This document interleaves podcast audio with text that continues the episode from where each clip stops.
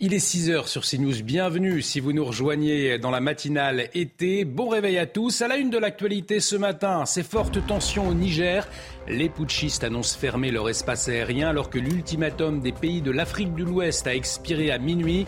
Les dirigeants de la CDAO n'excluent pas une intervention militaire pour chasser les hommes du général Tiani. Les précisions du général Bruno Clermont dans un instant. Nous ne sommes pas des faits divers. Des familles de victimes de criminels adressent une lettre ouverte à Emmanuel Macron. Elle demande plus de reconnaissance et de moyens pour la police pour protéger les citoyens. Témoignage poignant d'une mère à suivre dans la matinale. Mauvaise nouvelle pour les automobilistes. Les prix de carburant repartent à la hausse à des niveaux très élevés, en cause notamment une forte demande mondiale. Alors comment le vivent les Français? Célia, Judas et Axel Rebaud seront en direct d'une station-service dans les Hauts-de-Seine dans un instant. La démolition de l'église Saint-Corneille et Saint-Cyprien, la mairie de la Baconnière en Mayenne justifie cette destruction par un manque de moyens. Alors faut-il y voir un symbole de l'abandon des édifices religieux par l'État? Le décryptage de Vincent Roy dans la matinale. Et puis c'est news à la découverte des plus belles communes de France. Pendant ce mois d'août, nous partons à la rencontre des maires de nos plus belles régions. Ce matin, un trésor de notre patrimoine. Nous serons avec le maire du Mont Saint-Michel à 6h15. Et nous sommes donc très attentifs ce matin à la situation au Niger, puisque l'ultimatum de la CDAO est arrivé à terme. L'espace aérien a donc été fermé hier face à la menace d'intervention, hein, Sandra. Et oui, et ce jusqu'à nouvel ordre. La France a par ailleurs suspendu euh, son aide au développement et son appui budgétaire au Burkina Faso. Le Burkina Faso et le Mali sont euh, solidaires avec le Niger, avec les militaires, les militaires ayant pris euh, position à Niamey. Les projets en cours représentent 482 millions d'euros. Et pour parler de la situation sur place, le général Bruno Clermont est en liaison avec nous. Bonjour mon général. Euh, alors, on le disait, nous sommes très attentifs ce matin à la situation euh, au Niger puisque l'ultimatum de la CDAO a expiré à minuit. Est-ce qu'on peut s'attendre à une opération militaire imminente? Si tel est le cas, les hommes du général Tiani sont-ils en mesure de faire face à une opération militaire? Toutes les tentatives de médiation qui ont été lancées à partir du 26 juillet, la date de la la date du putsch ont échoué. Elles ont été refusées par, euh, par les généraux putschistes. Donc la CDAO, l'organisation régionale de 15 pays, euh, a été très claire lorsqu'elle s'est réunie euh, la semaine dernière. si les putschistes ne rendent pas le pouvoir au président Bazoum, il y aura une opération militaire. Cette opération militaire a été planifiée par les chefs d'état-major des armées de, de, trois pays qui ont annoncé qu'ils enverraient des forces, le Nigeria, le Sénégal et la Côte d'Ivoire. et donc, il n'y a pas de raison que cette menace ne soit pas mise à exécution. Il en, il en a de la sécurité de l'Afrique. Il, en il en va également de la crédibilité de la CDAO. Donc, euh, oui, elle est, elle est, très probable. Et, le rapport de force euh, entre l'armée du Nigeria qui compte 200 000 hommes et l'armée du Niger qui n'en compte que 30 000, dont les deux tiers sont incapables de se déplacer à l'intérieur du Niger parce qu'ils sont sur les frontières pour protéger le pays des groupes armés, est, très en faveur euh, de, la, de la CDAO. Donc l'objectif, c'est de faire plier euh, la junte face à une opération militaire. Euh, et peut-être que le simple fait de passer la frontière, de se diriger vers Niamey, pourrait suffire à ce que euh, les putschistes rendent les armes et acceptent le retour du président Bazoum au pouvoir, avec une particularité, c'est qu'il est otage des putschistes. Donc c'est un point un peu délicat. Il va falloir s'assurer de la protection de la vie du, du président Bazoum lors de cette opération militaire. Merci, mon général. On suit bien évidemment de très près la situation sur place. Le général Bruno Clermont, euh, qui sera avec nous tout au long de, de, cette matinale. Retour en France à présent avec ces mots qui secouent, ces mots qui interpellent ce matin, puisque face au sentiment d'insécurité en France, eh bien, des familles euh, des victimes de violences ont rédigé une lettre ouverte à Emmanuel Macron, Sandra. Oui, un texte paru dans le journal du dimanche. Elles décrivent leur solitude et réclament plus de considération. Mathilde Couvillier-Flornois.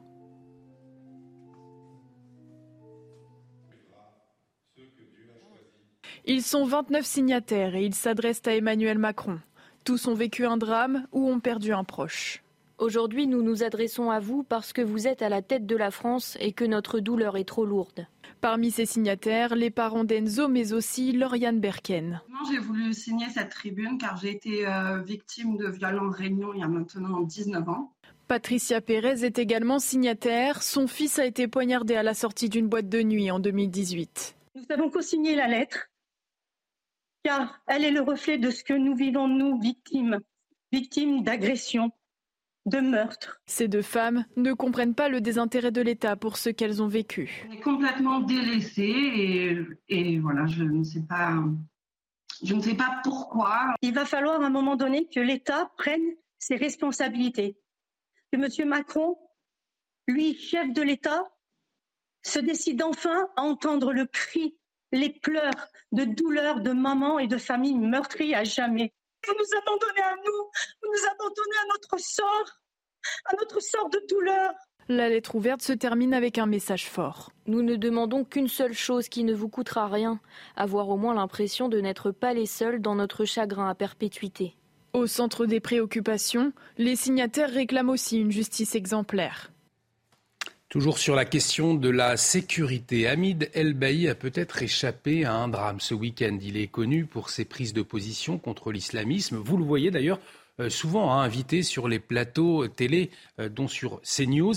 Et ce week-end, eh bien Sandra, il a été menacé. Ça s'est passé devant son domicile à Roubaix. Oui, on va l'écouter. Il revient justement sur euh, cette agression qu'il a subie en présence de sa famille un individu euh, qui fréquentait euh, un restaurant non loin du euh, domicile familial, manifestement ivre, semble m'avoir reconnu puisque il est resté pendant quelques minutes devant la porte du garage du domicile familial et puis il a tambouriné à la porte, il a crié et, et, enfin lorsqu'il m'a reconnu, il a crié sort sort euh, on va venger le, prophète, et puis un tas d'injures. Je, crois que cet individu n'était pas en possession de, tous ses moyens. Je tiens très sincèrement à remercier euh, les forces de l'ordre et, les policiers de Roubaix qui ont été très réactifs et qui euh, ont pris ma plainte avec, avec beaucoup de sérieux et euh, aujourd'hui, euh, vraiment, j'attends de la justice euh, une réponse pénale ferme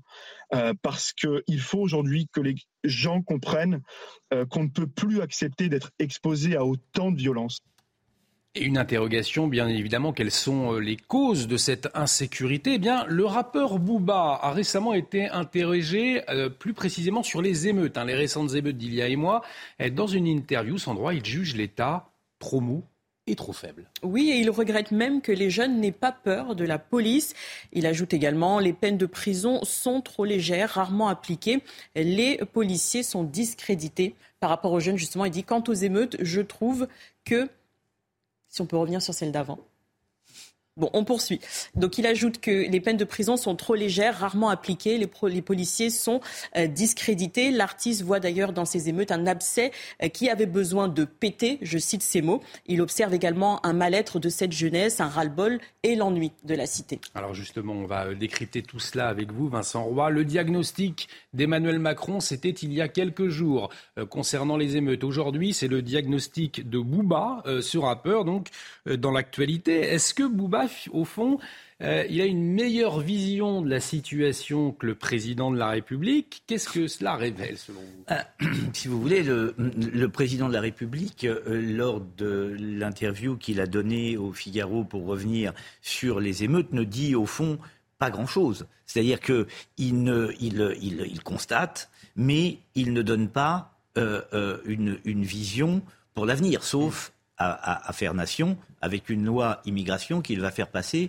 euh, grâce, le dit-il, au 49.3. Donc faire nation avec le 49.3, ça me paraît assez délicat. Non, je crois que ce que dit euh, Bouba, alors c'est d'abord très intéressant parce que c'est un, rappeur, le, rappeur français sans doute le plus connu, donc il a, une parole qui porte, et, ce qu'il dit est, tout à fait juste. C'est-à-dire qu'on voit bien que euh, aujourd'hui les jeunes euh, n'ont plus peur de, la police.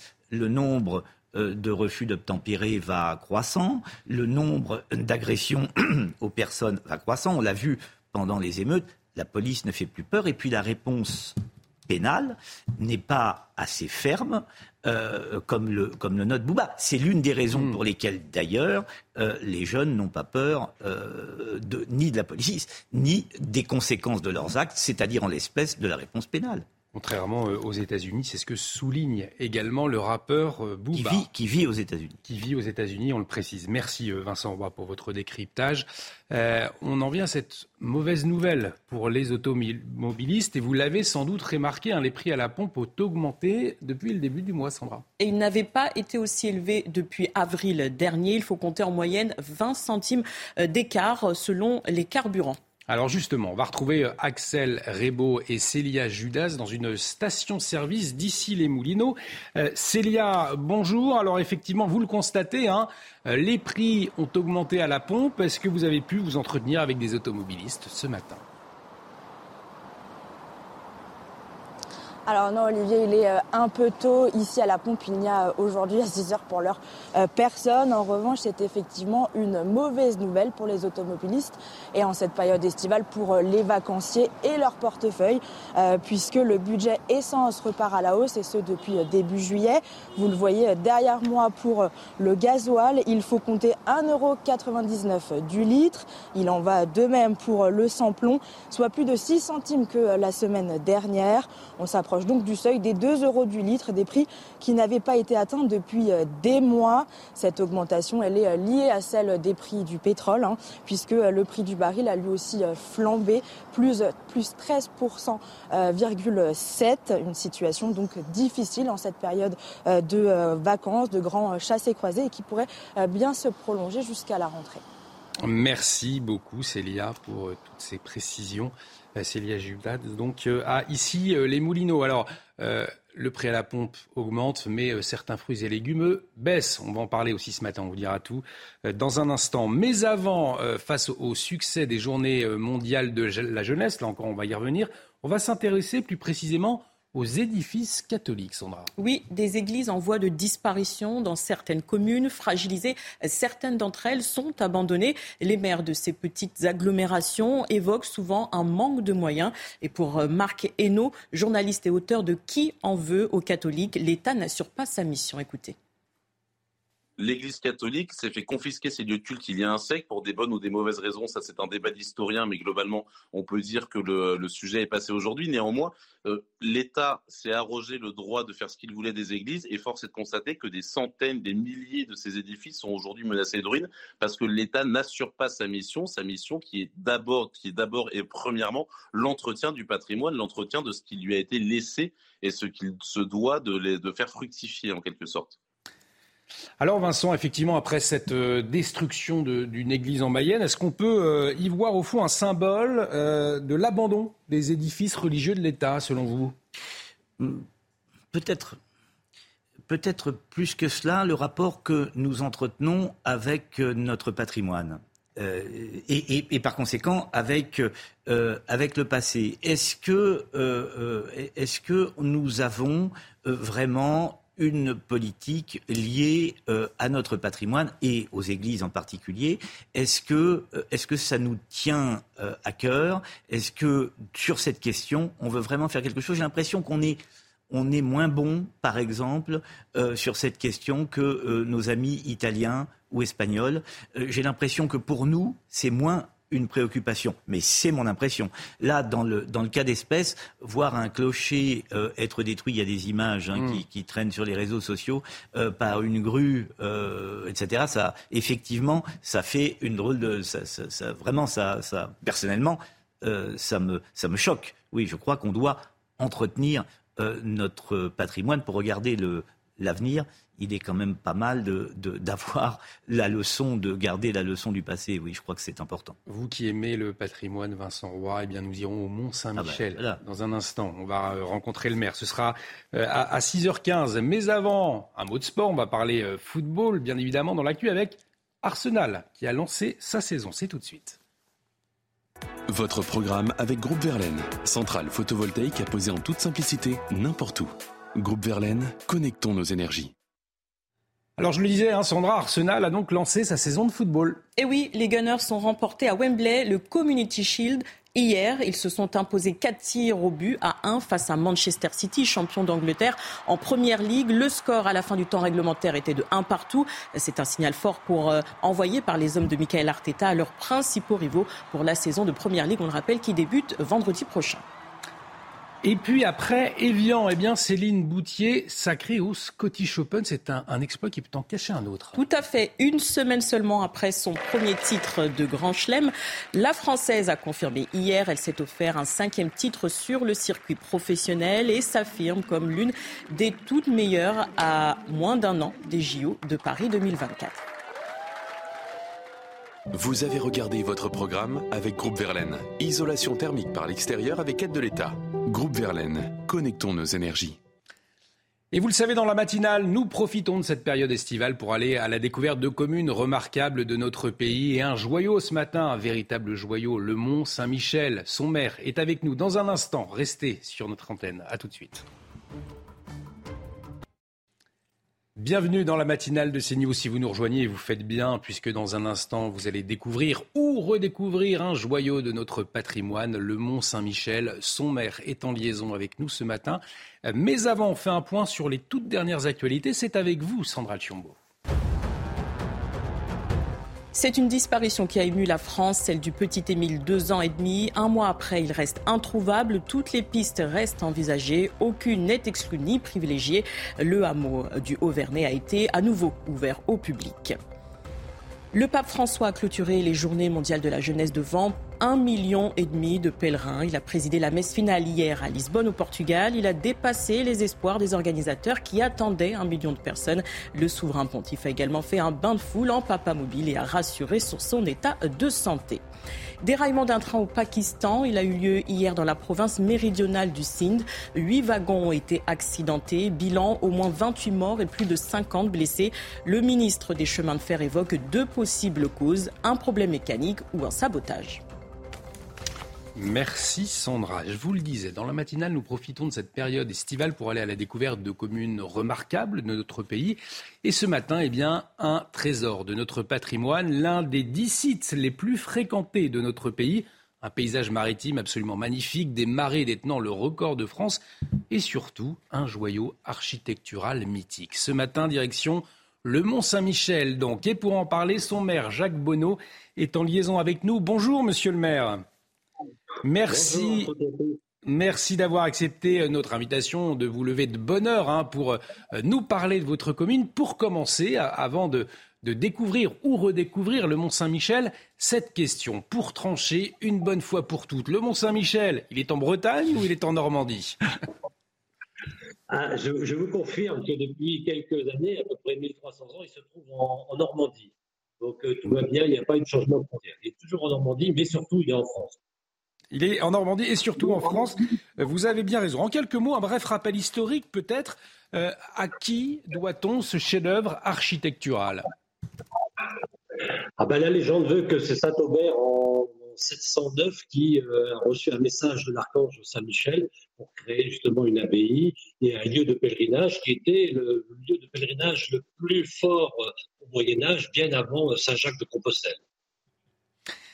Le Mont Saint-Michel aujourd'hui, c'est euh, à peine une trentaine, vous me dites si je me trompe, une trentaine de résidents permanents, mais des milliers de touristes hein, chaque jour. Alors, euh, comment faites-vous pour gérer une telle foule tout en respectant la faune, la flore et l'architecture du lieu, bien évidemment? Alors, oui, effectivement, euh, la commune compte 30 habitants et la commune est répartie en deux lieux, le Rocher, que l'on connaît par, de par sa silhouette, et euh, quelques fermes sur les terres qu'on appelle les polders. Et sur ces 30 habitants, ben oui, effectivement, nous recevons sur cette partie de cette commune à peu près 3 millions de visiteurs par an. Euh, et comme je vous disais tout à l'heure, comme le Mont Saint-Michel a été un lieu de pèlerinage très puissant au, Moyen Âge, le lieu est habitué à recevoir des millions de, visiteurs et la pierre, parce qu'il est principalement composé de granit, supporte euh, ce nombre de visiteurs. Depuis quelques années, nous avons canalisé le flux sur la passerelle, ce qui a un impact très très réduit sur la faune et la flore euh, à l'intérieur de la baie. Et vous arrivez à faire circuler facilement tous ces touristes? Vous mettez en place des bus? Comment ça se passe? Ah ben, depuis 2015, nous avons justement changé le système d'arrivée au Mont-Saint-Michel. Avant, nous avions au pied du mont euh, de ce joyau, comme vous disiez tout à l'heure, euh, 4000 voitures, 50 bus et autant d'autocars de, de, et de camping-cars. Et depuis 2015, les parkings sont sur les continents et il y a des navettes gratuites qui desservent le Mont-Saint-Michel tous les jours, 24 heures sur 24, 365 jours par an. Ce qui permet euh, aux visiteurs de venir soit en bus gratuit parce que c'est dans le ticket du parking, soit de venir en marchant, parce que la meilleure façon de découvrir le mont, bah, c'est de venir en marchant sur les deux derniers kilomètres, et là, vous avez une vue magnifique du lieu. Et lorsqu'il y a beaucoup de monde, ce qui se produit quelquefois dans l'année, une vingtaine de fois, nous avons des pics des pics d'affluence situés entre 11h et 15h. Nous mettons en place un sens euh, de circulation, je dirais, unique, tout en sachant que c'est piétonnier, donc les gens peuvent faire demi-tour. Mais nous conseillons un sens de visite de façon à fluidifier le nombre de personnes et la circulation à l'intérieur du monde. Le Mont Saint-Michel, que les touristes peuvent découvrir uniquement la journée, d'où cette interrogation. Qu'est-ce qui se passe dans les murs du mont la nuit? Alors, euh, je, euh, découvrir que la journée, non, non, non. Le Mont, vous l'avez dit tout à l'heure, est une commune. Donc, comme toutes les communes de France, euh, le Mont est ouvert toute l'année, 365 jours par an. Il n'y a pas d'heure de fermeture et les navettes ne, ne, ne fonctionnent pas. Et si quelqu'un veut le visiter la nuit, il a tout à fait la possibilité de le faire. Mais jusqu'au mois d'août, vous avez la possibilité de visiter l'abbaye avec un spectacle de son et lumière qui se terminera le 31 août. Et là, vous visitez l'abbaye dans une autre ambiance euh, vous êtes beaucoup moins nombreux déjà, parce que effectivement le, le, la nuit il y a moins de monde. Dans des conditions météorologiques souvent favorables, les nuits sont douces en, en Normandie, et ce qui permet voilà de, de, de visiter le monde différemment. Ça c'est le premier. Une communauté religieuse qui y habite. Ah, il, y a, il, y a deux, il y a deux communautés religieuses. Il y a la communauté, communauté religieuse euh, de Jérusalem qui habite en haut sur l'abbaye, qui euh, fait un lieu de prière, et vous avez à l'intérieur du village une église où se trouve le sanctuaire de Saint-Michel. Et là, c'est la communauté de Saint-Martin qui entretient le, le, le lieu de, de, de, de, prière de Saint-Michel. Donc, ah. effectivement, il y a deux, deux communautés. Avant de vous libérer, peut-être euh, un dernier mot. Effectivement, quand on fait une visite d'un lieu euh, aussi, aussi magnifique, eh bien, nous marchons beaucoup et nous avons faim. Il y a la célèbre omelette aussi à découvrir au Mont-Saint-Michel. Eh oui, ça fait partie de, de, la légende du Mont-Saint-Michel. Euh, avant qu'il y ait les bus et les, les, les facilités de, de, de, venir au Mont-Saint-Michel, on suivait la marée. Il fallait venir suivant les marées et on pouvait arriver à 9h du matin, à 23h ou à 17h. Et Annette Poulard, euh, recevant les visiteurs, n'ayant peu de choses sous la main, dit ben, Je vais faire une omelette et la légende, la légende et l'ADN du Montois d'accueillir les pèlerins est parti de là, de dire vous pouvez arriver à n'importe quelle heure du jour et de la nuit, ben, je peux toujours vous faire rapidement une petite omelette de façon à vous restaurer avant de gravir les mille et quelques marches pour aller au, sanctuaire ou au lieu de prière à l'abbaye. La célèbre omelette de la mère Poulard, donc au Mont-Saint-Michel. Un grand merci, euh, monsieur le maire, d'avoir accepté notre invitation ce matin, de nous avoir fait découvrir, redécouvrir ce joyau du patrimoine français, le Mont Saint-Michel. Merci à vous, Jacques Bonneau. On va marquer une très courte pause. Restez avec nous sur CNews, puisque dans un instant, on va s'intéresser à cette alerte euh, de riverains près de la prison de la santé à Paris. Ils en appellent au ministre de l'Intérieur. Euh, pourquoi? Eh bien parce que trafic de drogue, parloir sauvage, depuis sa réouverture en 2019, la cohabitation avec les détenus, eh bien, elle est très difficile. On en parle tout de suite sur notre antenne. Restez avec nous. De retour sur le plateau de la matinale de CNews. Dans un, il y a un instant, nous étions au Mont-Saint-Michel. Alors cette question pour aujourd'hui, quel temps va-t-il faire sur la côte normande ou alors sur les plages bretonnes ou encore sur la côte atlantique? Tout de suite, la réponse avec la météo des plages.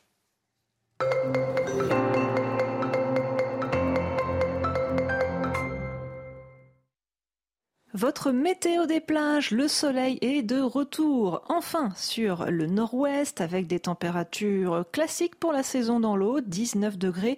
Au Touquet, parfois quelques nuages, mais davantage d'éclaircies tout de même en descendant vers la Baule ou encore les Sables d'Olonne, 19 degrés dans l'eau, un indice UV de 7 à Royan, plein soleil, 23 degrés sur terre, 22 dans l'eau, un indice UV de 8 et en Méditerranée, des conditions bien agréables 30 du côté de Valras, 19 seulement dans l'eau. Attention au risque d'hydrocution. Nous partons pour la Côte d'Azur ou encore la Corse.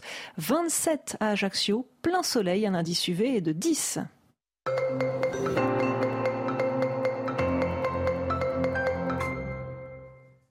Et qu'en est-il dans le reste du pays? On retrouve tout de suite Carole Zanin pour la météo. La météo avec BDOR.fr. L'agence BDOR vous donne accès au marché de l'or physique. L'agence BDOR, partenaire de votre épargne. Alors bonjour chère Carole, trois départements en vigilance feu de forêt hein, aujourd'hui. Oui, les Bouches du Rhône euh, seront sous vigilance rouge, comme c'était le cas d'ailleurs hier. Vaucluse et le Var, eux, euh, seront sous vigilance orange pour les feux de forêt. Je vous, euh, je vous, je vous conseille d'être donc prudent si vous allez dans ces trois départements. Avec ces vents, nous allons avoir du grand beau temps au sud-est, toujours un ciel bleu-azur, davantage de nuages avec quelques averses. Ce sont les restes de la dépression Anthony qui a euh, touché la France ce week-end. Partout ailleurs, une nébulosité plus ou moins abondante, peut-être un peu plus de nuages bas du côté de la Bretagne encore sur les Hauts-de-France. Dans le courant de l'après-midi, un ciel euh, partagé entre nuages et éclaircies, toujours Grand beau temps sur le sud, Mistral et Tramontane, je vous le disais, 60 à 70 km par heure cet après-midi. Un peu plus de nuages sur le quart nord-est du territoire. Et avec cela, vos températures un peu fraîches pour la saison ce matin. Elles oscilleront entre 8 et 19 degrés. 8 seulement pour Aurillac, 19 pour Nice, 13 pour les rues de la capitale. Et dans le courant de cet après-midi, les valeurs oscilleront entre 19 et 29 degrés. La maximale sera pour Perpignan ou encore du côté de la Corse. Sinon, un petit 21 degrés du côté de Strasbourg. Et à Lille, nous sommes 4 à 5 degrés en dessous des moyennes de saison. Pour la suite, nous allons avoir une nébulosité un peu plus abondante du côté des côtes de la Manche pour mardi avec le vent qui va souffler. Un dégradé nuageux, davantage de soleil toujours au sud-est du territoire. Mercredi, du grand beau temps. Ça sera certainement la journée la plus belle de la semaine avec des températures qui seront en nette hausse 26 à 31 degrés. Puis jeudi, arrivée d'une nouvelle perturbation orageuse par l'arc atlantique. C'était la météo avec BDOR.fr. L'agence BDOR vous donne accès au marché de l'or physique. L'agence BDOR, partenaire de votre épargne. Bon réveil, bienvenue si vous nous rejoignez dans la matinale de CNews à la une de l'actualité de ce lundi matin. Trafic de drogue, parloir sauvage, les voisins du centre de détention de la santé à Paris excédés par les nuisances. Face à la situation, ils alerte le ministre de l'Intérieur. Quatre semaines après la disparition d'Émile, la circulation dans le hameau du Haut-Vernay n'est plus interdite depuis hier. Les recherches n'ont rien donné. Toutes les pistes sont envisagées. Les précisions sur place de Marine Sabourin et Olivier Gangloff dans la matinale. Un été calme sur le front des incendies, seulement en apparence. L'engagement des soldats du feu reste très important et de multiples difficultés alertent le porte-parole des sapeurs-pompiers Éric Brogardi. Les prix des fruits et légumes en baisse, melons, tomates, abricots, les tarifs au kilo chutent en cause une baisse de la demande liée au mauvais temps dans le nord du pays, on le verra. Et puis le cinquième épisode de notre série d'été, la découverte des cathédrales de France avec Henri, le héros au sac à dos. Après son acte héroïque à Annecy, il a posé son sac à Noyon dans les Hauts-de-France. Pour CNews, il nous fait vivre son parcours. Dans l'actualité de ce lundi matin, donc la promiscuité entre les riverains et la population carcérale difficile. C'est le cas à Paris notamment, puisque depuis la réouverture de la prison de la santé en 2019, eh bien, Sandra, les riverains, ils sont excédés. Ils dénoncent des nuisances à répétition engendrées notamment par les détenus en semi-liberté. On fait le point avec ce reportage d'Axel Rebaud et Mathilde Couvillier-Fornois. Euh, pendant euh, très longtemps et jusqu'à la rénovation de la prison de la santé, il y avait une voiture qui circulait 24 heures sur 24. Cet homme vit dans le quartier qui borde la prison de la santé depuis plus de 20 ans. Depuis la réouverture de la prison en 2019, les nuisances sonores se multiplient. C'est invivable de fait parce que c'est rarement à 4 heures de l'après-midi, c'est toujours euh, entre minuit et 1 heure du matin. Ce sont des cris, ce sont des rires, ce sont des, des coups de klaxon. Sur ces images amateurs, on peut voir des parloirs sauvages entre la rue et la cour de prison. Mais aussi des jets de sacs de marchandises illicites comme celui-ci coincé en haut du mur. Cet habitant du quartier est excédé. Il y a des mots, il y a des regards, il y a, il y a un climat d'insécurité évident. Le cœur de ces nuisances, c'est cette entrée de la prison. Ici, les détenus sont en semi-liberté, ils sortent le matin travailler et ils rentrent le soir. Mais le problème, c'est la surveillance défaillante, selon ce riverain. Il y a un système de caméras qui, qui est relié normalement, on suppose, au commissariat, mais avec une constante, c'est l'absence de la police. Dans le quartier, les nuisances sonores se multiplient. En décembre dernier, des tirs de mortier ont été tirés depuis la prison.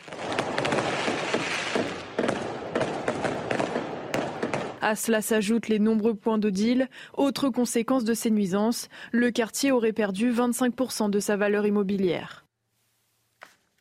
Alors Vincent Roy, ce type de situation, on ne les connaissait pas, c'est vrai, il y a une dizaine d'années. Pour vous, cette cohabitation impossible entre les détenus et les riverains à Paris, hein, à la prison de la Santé, qu'est-ce que cela révèle de la situation selon vous? Je sais pas ce que ça révèle. En tous les cas, j'entends là des tirs de mortier depuis la prison. Vous vous rendez compte? Depuis la prison. Donc comment ils arrivent dans cette prison? Comment ils arrivent dans cette prison? Voilà. Alors, bah, il faut euh, encore une fois, on ne fait que répéter, en revenir euh, euh, à plus de personnel, plus de contrôle dans, dans précisément cette rue. plus là de police, euh, et, je, on, a, du mal à comprendre ces situations tellement elles nous paraissent euh, euh, extraordinaires au sens étymologique, c'est-à-dire hors de l'ordinaire. Comment est-ce que dans une rue de Paris, devant une prison, on ne peut pas faire régner l'ordre et qu'on laisse régner précisément le désordre avec, vous avez vu, des riverains non seulement très en colère, mais en plus, évidemment, des prix de leurs appartements qui chutent plus personne ne veut vivre dans cette rue, euh, compte tenu des, nuisances que chacun doit subir, euh, c'est l'évidence. Et Hugo Bosquin, le président riverain prison de la santé, sera justement notre invité à 7h10. Il témoignera euh, de son quotidien. Autre témoignage avec des mots il est vrai, qui secouent, des mots qui interpellent, des mots qui font mal même. Euh, face au sentiment d'insécurité en France, des familles des victimes de violences ont rédigé une lettre ouverte à Emmanuel Macron, Sandra. Oui, ce texte est paru dans le journal du dimanche. Ces familles décrivent leur solitude et réclament plus de considération. Je vous propose d'écouter le témoignage poignant de Patricia Pérez, l'une des signataires de la tribune dans le JDD. Son fils Adrien a été poignardé à mort en 2018 alors qu'il défendait un ami. Écoutez. Adrien est parti le 28 juillet 2018 de notre maison après avoir fêté son anniversaire. Il est allé en boîte de nuit, le fêter avec ses amis. Et au petit matin, lorsqu'il rentrait pour venir chez nous, il a dû défendre son ami qui a été agressé par deux, comment les nommer, deux démons. Mon fils a été poignardé en plein cœur en 60 secondes, monsieur. Alors oui, nous avons consigné la lettre car elle est le reflet de ce que nous vivons, nous, victimes. Monsieur, Monsieur Macron, agissez, s'il vous plaît. Agissez. Vos enfants de France tombent comme des mouches. Mais s'il vous plaît, faites quelque chose, bon sang. Faites quelque chose. Mon petit Monsieur Macron, il chantait la Marseillaise, la main sur le cœur, Monsieur Macron. Il chantait la Marseillaise, la main sur le cœur, et vous l'avez abandonné. Vous nous abandonnez à nous. Vous nous abandonnez à notre sort. L'appel, c'est vrai, absolument déchirant euh, de, Patricia Pérez ce matin dans la matinale de CNews. Une disparition à, présent, là encore, qui a ému euh, la France, la disparition du petit Émile, deux ans et demi et un mois après. Eh bien, malheureusement, il reste toujours introuvable, hein, Sandra. Et toutes les pistes restent alors envisagées. Aucune n'est exclue ni privilégiée. Où en est-on dans l'enquête? On fait le point avec Raphaël Lazreg, Somaya Labidi et Mathilde Ibanez. C'est un hameau sanctuarisé depuis le 11 juillet, interdit au public et aux journalistes depuis la disparition d'Émile le 8 juillet dernier. L'Auvernais vit au rythme des recherches.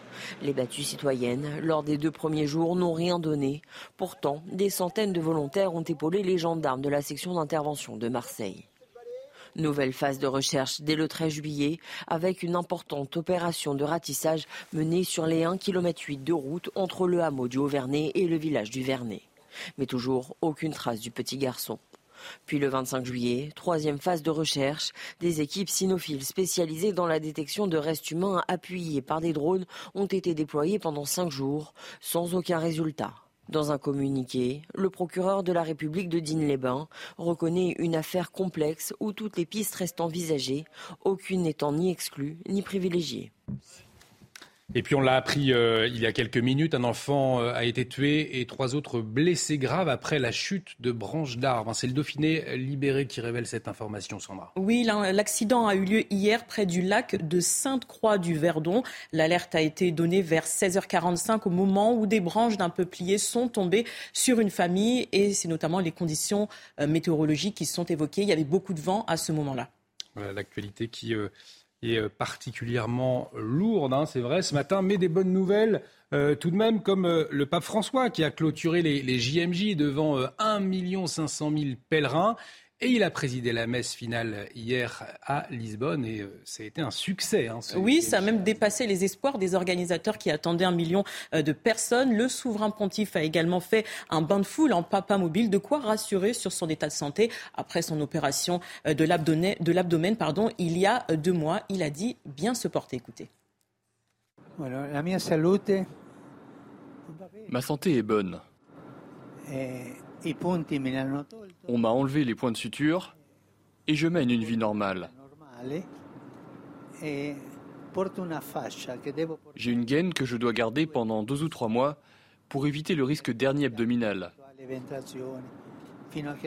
Mais je vais bien.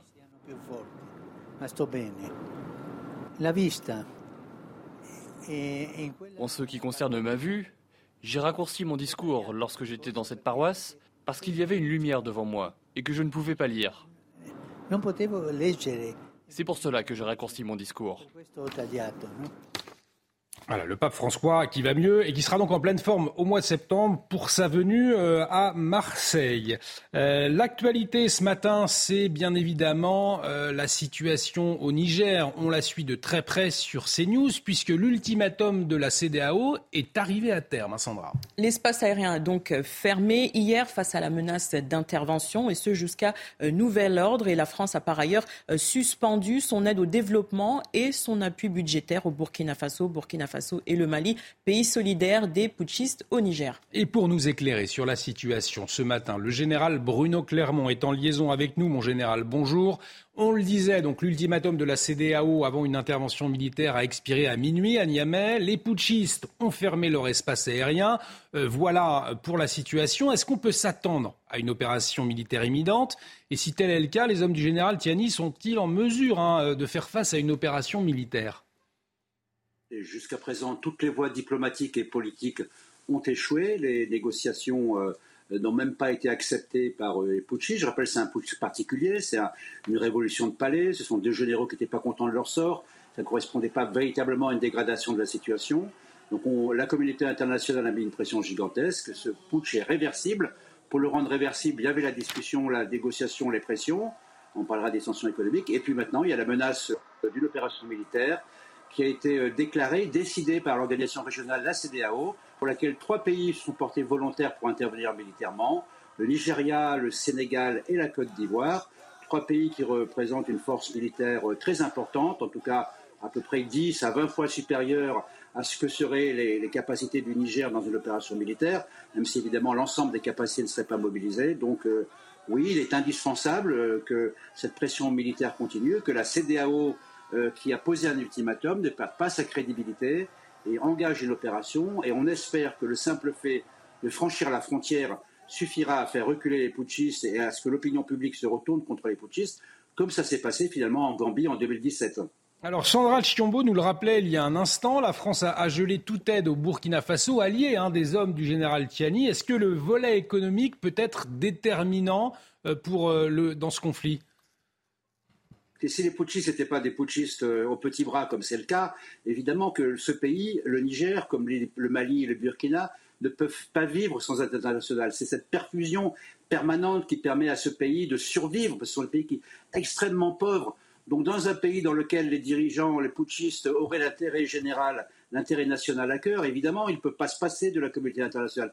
Mais ce n'est pas le cas. Euh, la vision des putschistes, euh, c'est évidemment de vivre de la corruption, et puis c'est de s'appuyer sur Wagner qui vont être des grands prédateurs. Donc les sanctions ont déjà des effets. 70% de l'électricité arrive du Nigeria est coupée. Il n'y a plus beaucoup de carburant dès à présent, euh, problème de carburant au Niger, mais ce n'est pas du tout la préoccupation des putschistes. Donc ces sanctions, malheureusement, euh, n'ont pas suffi. La menace dans la durée n'a pas suffi.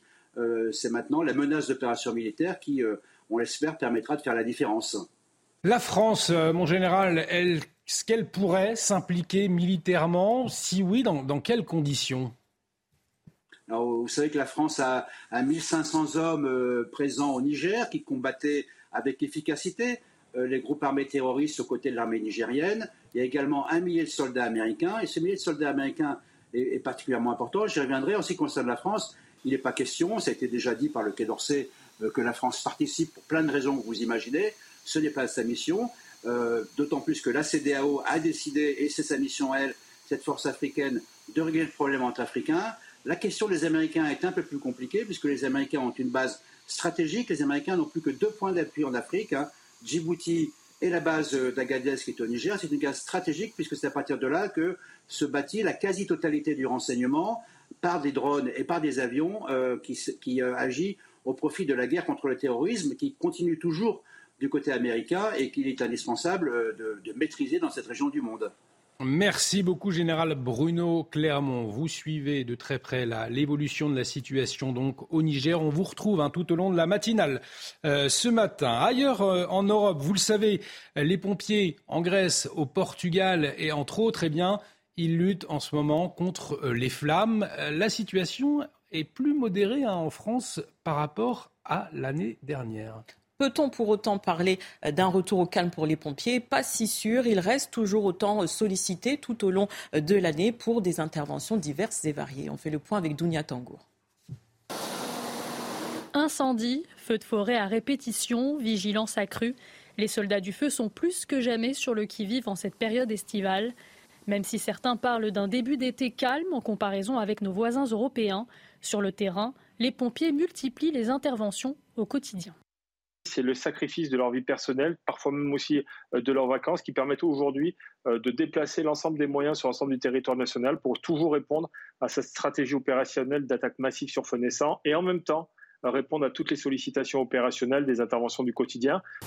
Désormais, l'objectif des prochaines années est fixé avec la formation de plus de volontaires. La Fédération nationale des sapeurs-pompiers de France prône aujourd'hui un objectif de 250 000 sapeurs-pompiers volontaires d'ici 5 ans contre 197 000 aujourd'hui et plus de 50 000 sapeurs-pompiers professionnels contre près de 40 000 aujourd'hui. Même si cet été semble plus calme par rapport à l'année dernière, le nombre d'hectares brûlés s'élève pour l'heure à plus de 21 000 et reste bien au-dessus de la moyenne. Et restez euh, avec nous dans la matinale puisqu'à 8h30, Éric Brocardi, porte-parole des sapeurs-pompiers de France, sera sur notre plateau. Il nous expliquera hein, le malaise, les manques de moyens des, policiers, des pompiers, pardonnez-moi, alors que euh, il est vrai la situation semble plus calme aujourd'hui en France. Ce n'est pas forcément le cas. Il nous expliquera tout. Euh, l'actualité, c'est aussi du sport et de la MotoGP. Tout de suite, le journal des sports. Votre programme avec Groupe Verlaine, centrale photovoltaïque à poser en toute simplicité n'importe où. Groupe Verlaine, connectons nos énergies. Alors le sport, je vous le disais, c'est de la moto GP, mais pas seulement, c'est aussi du football avec Arsenal qui a lancé sa saison, Sandra. Oui, les Gunners sont remportés à Wembley. Le Community Shield, hier, ils se sont imposés 4 tirs au but à 1 face à Manchester City, champion d'Angleterre en titre. Le score à la fin du temps réglementaire était de 1 partout. C'est un signal fort envoyé par les hommes de Michael Arteta à leurs principaux rivaux pour la saison de Première Ligue qui débute vendredi prochain. Et puis du golf, un exploit. Sandra peut en cacher un autre. Après Evian, Céline Boutier sacrée au Scottish Open. Exactement une semaine seulement après son premier titre du Grand Chelem, la Française a confirmé hier, elle s'est offert un cinquième titre sur le circuit professionnel et s'affirme comme l'une des toutes meilleures à moins d'un an des JO de Paris 2024. Vous avez regardé votre programme avec Groupe Verlaine. Isolation thermique par l'extérieur avec aide de l'État. Groupe Verlaine, connectons nos énergies. Dans l'actualité, euh, deux accidents qui se sont produits en quelques jours dans des parcs d'attractions en France. Au Luna Park, au Cap d'Agde, c'était ce week-end avec un mort et une blessée grave. Alors face à ces situations, c'est la question de la sécurité des manèges qui est relancée. On en parle tout de suite. Restez avec nous sur CNews. Après deux drames en quelques jours, la question de la sécurité des manèges en question dans l'actualité. On y revient dans un instant. Mais avant, les toutes dernières informations avec vous, ma chère Sandra. L'actualité internationale toujours marquée par la situation au Niger. L'ultimatum de la CDAO est arrivé à terme. L'espace aérien a donc été fermé hier face à la menace d'intervention et ce jusqu'à nouvel ordre. La France a par ailleurs suspendu son aide au développement et son appui budgétaire au Burkina Faso. Burkina Faso, pays solidaire avec le Mali, des militaires ayant pris le pouvoir au Niger. Nouveau drame après un refus d'obtempérer. La compagnie CRS 8, unité spéciale dans la lutte contre les violences urbaines, a été déployée à Limoges. Des échauffourées ont éclaté après la mort de deux jeunes circulant à scooter euh, après avoir percuté un véhicule. L'accident a eu lieu dans la nuit de samedi à dimanche. Les deux victimes tentaient d'échapper à un contrôle de police. Le pape François a clôturé les journées mondiales de la jeunesse devant un million et demi de pèlerins. Il a présidé la messe finale hier à Lisbonne. Il a, elle a dépassé d'ailleurs les espoirs des organisateurs qui attendaient un million de personnes. Le souverain pontife a, a également rassuré sur son état de santé deux mois après son opération de l'abdomen. Il a dit se porter bien. Merci, ma chère Sandra. Je vous le disais, en quelques jours, eh deux accidents se sont produits dans des parcs d'attractions en France. L'un au Luna Park du Cap d'Agde, c'était euh, ce week-end. Bilan, un mort et un blessé grave, Sandra. Oui, quatre personnes dont le gérant ont d'ailleurs été placées en garde à vue. Un autre accident a eu lieu fin juillet dans le Var. Il a coûté la vie à un père de famille. Alors face à ces situations, la question de la sécurité des manèges est relancée, comme nous l'explique Thibault Marcheteau.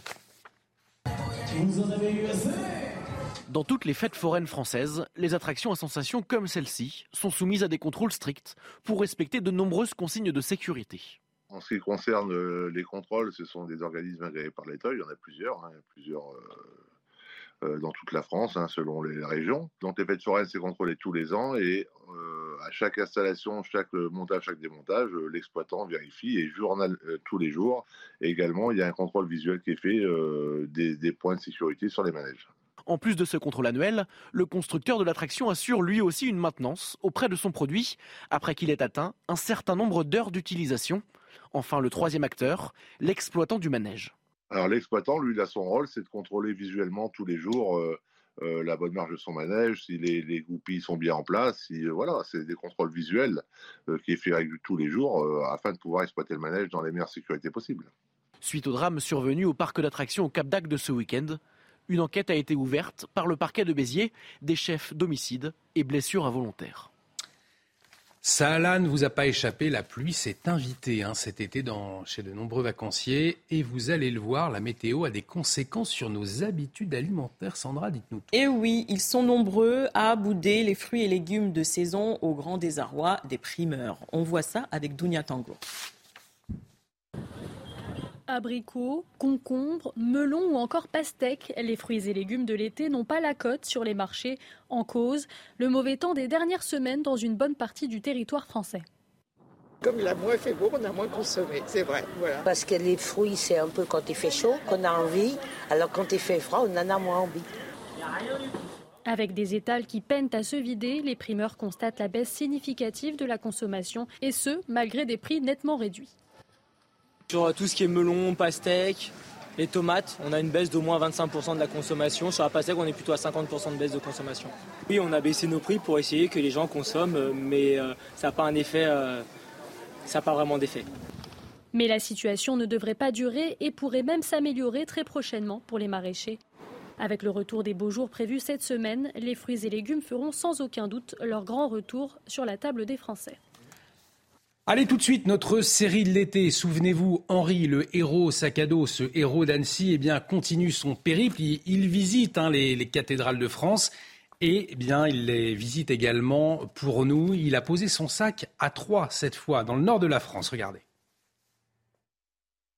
Bonjour les amis, alors aujourd'hui je suis en Picardie et certes il pleut, mais regardez derrière moi, c'est la cathédrale de Noyon. Alors pourquoi je décide de vous la montrer? Parce que vous savez que le style gothique est né au tout début du XIIe siècle ici en Picardie et celle-ci est une de ses premières représentantes. Allez go, je vous emmène découvrir. La date du début de la construction de cette cathédrale est située aux alentours de 1150. Regardez sa façade, on y observe un aspect massif C'est vraiment le début du gothique et quand on rentre dans la nef, on s'aperçoit que tout est très géométrique. Cette simplicité était voulue par les architectes de l'époque qui cherchaient d'abord la hauteur et la lumière. Le raffinement des sculptures viendra plus tard. Et on s'en rend bien compte d'ailleurs en rentrant dans la chapelle Notre-Dame du Bon Secours, construite sous François Ier, donc à la Renaissance. Admirez toute la richesse des sculptures, notamment au milieu des voûtes. D'habitude, aux extrémités, on y retrouve une façade avec un portail à l'extérieur et une grande rosace au-dessus. Eh bien, à la cathédrale de Noyon, chaque bras du transept se termine en arc de cercle avec trois rangées de vitraux. Cela favorise l'entrée de la lumière dans la cathédrale, ce qui lui donne un aspect très lumineux, très clair. Et comme tout bon édifice gothique qui se respecte, on découvre déjà quelques fantaisies scripturales, notamment au niveau du triforium qui est cette partie qui fait le tour de l'édifice à mi-hauteur. Eh bien, regardez au niveau des voûtes, il se cache quelques têtes de moines. Mais chut, pas trop fort, il ne faudrait pas les réveiller. Et voilà, j'espère que cette petite visite vous a plu de cette cathédrale pas très connue mais pourtant absolument marquante pour son époque. Vous savez ce qu'il vous reste à faire, allez la visiter. Et puis moi, bah, j'allais chercher le soleil ailleurs. À bientôt pour une nouvelle cathédrale. Merci Henri pour, pour cette visite passionnante de cette cathédrale. Henri d'Anselme, donc, qui nous fait euh, visiter les cathédrales de France, nos joyaux, euh, tout l'été sur CNews. On va marquer une très courte pause. Euh, dans un instant, on va revenir sur la situation au Niger avec ces fortes tensions ce matin. Les putschistes qui ont annoncé fermer leur espace aérien après l'ultimatum hein, des pays de l'Afrique de l'Ouest. On vous dit tout dans un instant. Restez avec nous sur CNews. Allez, on va euh, un petit moment culture, un petit peu de musique, ça fait du bien le matin pour se lever. Euh, et ce matin, Harry Steele se positionne parmi les tubes de l'été. Alors euh, peut-être que vous le connaissez, vous allez en tout cas le découvrir. Si ce n'est pas le cas tout de suite, le chanteur qui a dévoilé récemment un clip consacré à l'univers du cirque. L'ancien membre des One Direction, il déambule notamment au milieu des chevaux. Regardez tout ça, on écoute Daylight. Just doing coke in my kitchen. You never listen. I hope you're missing me by now.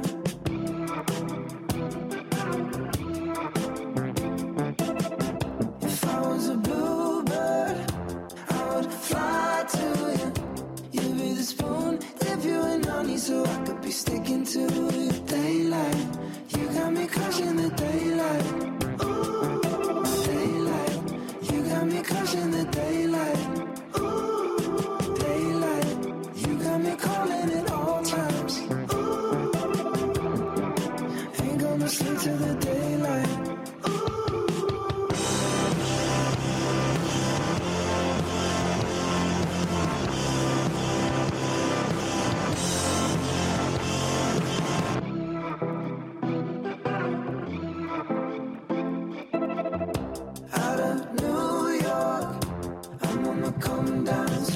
Harry Style, donc, qui signe un des tubes de l'été. Non, Harry Style, vous l'aurez corrigé par vous-même. Mon anglais, vous l'aurez compris, laisse à désirer. Allez, quel temps va-t-il faire aujourd'hui? Vous posez certainement cette question. Est-ce que vous allez pouvoir passer votre journée à la plage? Eh bien, la réponse tout de suite avec Carole Zana. La météo avec BDOR.fr. L'agence BDOR vous donne accès au marché de l'or physique. L'agence BDOR, partenaire de votre épargne. Alors, ma chère Carole, une météo plus calme, on a envie de dire enfin, notamment en Loire-Atlantique hein, aujourd'hui. Aujourd'hui, comme ça d'ailleurs était le cas hier. Enfin, j'ai envie de vous dire, les vacanciers, les aussi ont pu profiter eh bien, de belles plages ensoleillées et ils ont pu aller se baigner. Voilà qui, euh, aura eu pour mérite de leur faire du bien. Et la bonne nouvelle, c'est qu'ils pourront le faire également aujourd'hui, puisqu'on annonce du beau temps encore euh, sur la plage de la Baule, encore du côté de Noirmoutier. Bref, les régions du nord-ouest profiteront d'une belle météo aujourd'hui, malgré quelques bancs de brume et de brouillard ce matin, mais avec l'évolution diurne des températures, eh bien, euh, tout cela euh, va s'assécher, laisser place à du beau soleil. Encore euh, quelques précipitations sous forme d'averses du côté de l'Alsace. Et sinon, partout ailleurs, nous aurons eh bien, du beau soleil, principalement au sud-est. Attention, Mistral et Tramontane ce matin souffleront déjà de 50 à 70 km par heure. Le risque d'incendie est toujours élevé. Dans le courant de l'après-midi, nous allons retrouver un temps sec partout sur une bonne partie, car nord-est, eh bien, nous aurons une nébulosité un peu plus, peu plus abondante. toujours ce vent qui va souffler euh, des départements euh, du, golfe du Lion jusqu'au département Corse, de 50 à 70 km par heure et vos températures un peu fraîches ce matin. On les découvre ensemble. Très frais à Aurillac. Regardez, pas plus de 8 degrés, 19 pour Nice, 10 pour Brest et 13 pour Paris. Dans le courant de l'après-midi, eh bien, nous aurons des valeurs qui seront toujours en dessous des moyennes de saison et ce, du nord au sud. 19 euh, pour Brest. Nous aurons, nous aurons 26 pour Bordeaux, 29 pour Perpignan, 29 pour euh, la Corse. Et euh, pour ces trois prochains jours, eh bien, nous allons avoir une nébulosité un peu plus abondante sur les côtes de la Manche mardi, mais en temps sec, un dégradé nuageux, davantage de soleil toujours vers le sud. Mercredi sera la plus belle journée de la semaine avec des températures en hausse de 26 à 31 degrés sous de belles plages ensoleillées. Et puis à nouveau, l'arrivée d'une dégradation pluvio-orageuse par l'arc atlantique pour jeudi avec quelques orages à la clé, mais l'Est et le Sud de l'Hexagone devraient être épargnés par ces orages. C'était la météo avec BDOR.fr. L'agence BDOR vous donne accès au marché de l'or physique. L'agence BDOR, partenaire de votre épargne. Bienvenue dans la matinale été sur CNews. Bon réveil si vous nous rejoignez pour vous livrer l'information ce matin, Sandra Chiombo. Pour la décrypter, Vincent Roy, à la une de l'actualité, ces fortes tensions au Niger. Les putschistes annoncent fermer leur espace aérien alors que l'ultimatum des pays de l'Afrique de l'Ouest a expiré à minuit. Les dirigeants de la CDAO n'excluent pas une intervention militaire pour chasser les hommes du général Tiani. Les explications du général Bruno Clermont dans la matinale. Nous ne sommes pas des faits divers. Des familles de victimes de criminels adressent une lettre ouverte à Emmanuel Macron. Elles demandent plus de reconnaissance et de moyens pour la police pour protéger les citoyens. Témoignage poignant d'une mère à suivre dans la matinale. Mauvaise nouvelle pour les automobilistes. Les prix des carburants repartent à la hausse à des niveaux très élevés, en cause notamment une forte demande mondiale. Alors, comment les Français le vivent-ils? Célia Judas et Axel Rebaud seront en direct d'une station-service dans un instant. Et je vous le disais, l'actualité internationale ce matin, c'est la situation au Niger avec l'ultimatum de la CDAO eh bien, qui est arrivé à terme, Sandra. L'espace aérien a donc fermé hier face à la menace d'une intervention et ce jusqu'à nouvel ordre. La France a par ailleurs suspendu son aide au développement et son appui budgétaire au Burkina Faso. Burkina Faso, pays solidaire avec le Mali, des militaires ayant pris le pouvoir au Niger. Pour nous éclairer euh, sur ce qui se passe en ce moment au Niger, le général Bruno Clermont est en liaison euh, avec nous. Euh, mon général, est-ce qu'on peut s'attendre à cette heure à une opération militaire imminente? Est-ce que les hommes du général Tiani, les putschistes donc, sont en mesure de faire face à une éventuelle opération militaire? Deux questions en une donc. Effectivement, l'ultimatum de la CDAO qui avait été posé il y a une semaine et qui avait comme condition le retour au pouvoir du président Bazoum a expiré. La voie diplomatique n'a pas fonctionné pour l'instant, la voie politique n'a pas fonctionné malgré des pressions énormes qui ont été mises sous la junte. Toutes les, toutes les, États-Unis, l'Union européenne, la France, les Nations unies et, même la Russie ont mis des pressions pour euh, obtenir le retour à, la, à, la, règle constitutionnelle du pays. Ça n'a pas marché. Donc maintenant, la CDAO a planifié une opération militaire avec principalement trois pays le Nigeria, le Sénégal et la Côte d'Ivoire. Le Nigeria est un pays puissant, c'est l'armée la, plus puissante d'Afrique, c'est le pays le, plus développé économiquement, d'Afrique. Donc cette euh, opération militaire est crédible. En face, qu'est-ce qu'on a? On a le Niger, qui est une armée de 30 000 hommes, euh, dont la moitié est, déjà euh, utilisée pour protéger les frontières du Niger qui, ont, qui, sont attaquées par le nord, par l'ouest et par le sud. Donc cette armée, en réalité, très peu de forces sont disponibles pour protéger Niamey. Donc effectivement, le rapport de force, si une opération militaire se déclenchait, grosso modo, le rapport de force entre euh, les, pays de la CDAO et le Niger serait de 1 contre 10, voire 1 contre 20. Donc peut-être que le simple fait de, franchir la frontière suffira. En attendant, cette menace, si la CDAO ne veut pas perdre sa crédibilité, devrait être mise à exécution si les euh, putschistes ne reculent pas. Merci Général Bruno Clermont. Vous suivez bien évidemment de très près euh, la situation pour CNews. On vous retrouve hein, tout au long de cette matinale. On revient en France à présent euh, avec ces mots qui interpellent, ces mots qui secouent, ces mots euh, qui font mal même face au sentiment d'insécurité en France. Eh bien, des familles de victimes de violences ont rédigé une lettre ouverte à Emmanuel Macron. Un texte paru dans le journal du dimanche. Elles décrivent leur solitude et réclament plus de considération, comme nous l'explique Mathilde Couvillère-Flornois. Ils sont 29 signataires et ils s'adressent à Emmanuel Macron. Tous ont vécu un drame ou ont perdu un proche. Aujourd'hui, nous nous adressons à vous parce que vous êtes à la tête de la France et que notre douleur est trop lourde. Parmi ces signataires, les parents d'Enzo, mais aussi Lauriane Berken. J'ai voulu signer cette tribune car j'ai été euh, victime de violences réunions il y a maintenant 19 ans. Patricia Pérez est également signataire. Son fils a été poignardé à la sortie d'une boîte de nuit en 2018. Nous avons co-signé la lettre car elle est le reflet de ce que nous vivons, nous, victimes, victimes d'agressions, de meurtres. Ces deux femmes ne comprennent pas le désintérêt de l'État pour ce qu'elles ont vécu. On est complètement délaissés et, voilà, je ne sais pas. Je ne sais pas pourquoi. Il va falloir à un moment donné que l'État prenne ses responsabilités. Que M. Macron, lui, chef de l'État, se décide enfin à entendre le cri, les pleurs de douleur de mamans et de familles meurtries à jamais. Vous nous abandonnez à nous, vous nous abandonnez à notre sort, à notre sort de douleur. La lettre ouverte se termine avec un message fort. Nous ne demandons qu'une seule chose qui ne vous coûtera rien, avoir au moins l'impression de n'être pas les seuls dans notre chagrin à perpétuité. Au centre des préoccupations, les signataires réclament aussi une justice exemplaire. Vincent Roy, ne peut pas rester insensible lorsqu'on entend le, témoignage de ces mères de famille. Il y a, vous observez effectivement une France délaissée euh, aujourd'hui. Comment est-ce que vous l'expliquez?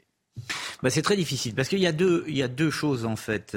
Euh, bon, il y a, c'est poignant, hein, il, y a, la détresse euh, de, ces familles. C'est vrai que faut, davantage, c'est manifeste, il faut davantage les, les, les entourer. C'est à la fois un cri de détresse et un cri du cœur. Et puis il y a un deuxième volet qui est celui de la procédure pénale. C'est vrai que la procédure pénale les laisse à l'écart. Par exemple, pour euh, si, on prend le, dernier cas en date, euh, je pense à, Enzo, euh, c'est vrai que la famille ne sait rien. Elle ne sait rien de la procédure. Elle ne sait pas ce qui se passe. L'avocat n'a pas directement accès au dossier. Et donc, les familles se sentent vraiment euh, à l'écart. On ne sait pas combien de temps euh, l'agresseur va. On sait qu'il peut rester en détention provisoire simplement un an parce que il est mineur. on, voilà, on, sait des choses comme ça, mais les familles ne sont pas, ne participent pas directement, enfin ne peuvent pas participer directement. Les victimes ne peuvent pas participer directement de, de la procédure. Et donc, ça crée une sorte de vide pour elles, d'autant encore une fois, comme elles le disent, qu'elles ne se sentent pas soutenues ni euh, par le chef de l'État, ni par le ministre de l'Intérieur. Elles ont véritablement besoin d'être entourées puisque eh bien, elles vont, elles vont vivre euh, euh, l'horreur à perpétuité, disent-elles. Hein. La, formule, la formule est terrible. Mais il y a ces deux choses toujours. Il y a cette procédure pénale qui, de fait, les met à l'écart, et là on peut le reprocher à personne, c'est la procédure pénale en l'état. Peut-être euh, faut-il davantage la réformer de manière à les impliquer davantage, qu'ils soient davantage au courant de ce qui se passe, et puis de l'autre côté, eh bien les entourer, oui, sans doute le décryptage de Vincent Roy. On aura l'occasion, bien évidemment, d'y revenir tout au long de, la journée, d'en débattre sur notre antenne, sur CNews. Toujours au volet sécuritaire, ce nouveau drame après un refus d'obtempérer, la compagnie CRS 8 unité spécialisée, je vous le rappelle, hein, dans la lutte contre les violences urbaines et euh, des gendarmes mobiles ont été déployés, Sandra, à Limoges. Et oui, parce que des échauffourées ont éclaté après la mort de deux jeunes circulant à scooter après avoir percuté un véhicule. L'accident a eu lieu dans la nuit de samedi à dimanche à Limoges, donc dans le Haut-Vienne. Les deux victimes tentaient d'échapper à un contrôle de police. Allez, on en vient à cette Mauvaise nouvelle pour les automobilistes, vous l'avez sans doute remarqué, les prix à la pompe ont augmenté depuis le début du mois. Oui, il n'avait pas été aussi élevé depuis le mois euh, d'avril dernier. Il faut compter en moyenne 20 centimes d'écart selon les carburants. Alors justement, Sandra, on va tout de suite retrouver Axel Rebaud et Célia Judas dans une station-service des Hauts-de-Seine, à Issy-les-Moulineaux plus précisément. Euh, Célia, bonjour. Vous avez rencontré des automobilistes. Que vous ont-ils dit? Euh, Comment est-ce qu'ils vivent au fond cette hausse des prix? Oui, Olivier, alors les automobilistes rencontrés ici ce matin ont évidemment remarqué cette hausse des prix euh, de l'essence, mais il n'y a pas le choix, euh, nous ont-ils dit. C'est évidemment une mauvaise nouvelle pour eux et pour euh, les vacanciers et surtout pour leur portefeuille, puisque le budget essence repart à la hausse et ce depuis le début du mois de juillet. Vous le voyez derrière moi, il faut compter 1,99€ du litre pour le gasoil. Il en va de même pour le samplon soit plus de 6 centimes que la semaine dernière.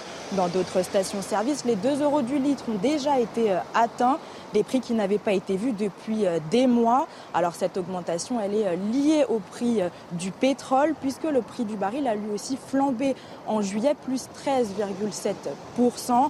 Une situation donc difficile en cette période de vacances et de grands chassés croisés et qui pourrait bien se prolonger jusqu'à la rentrée.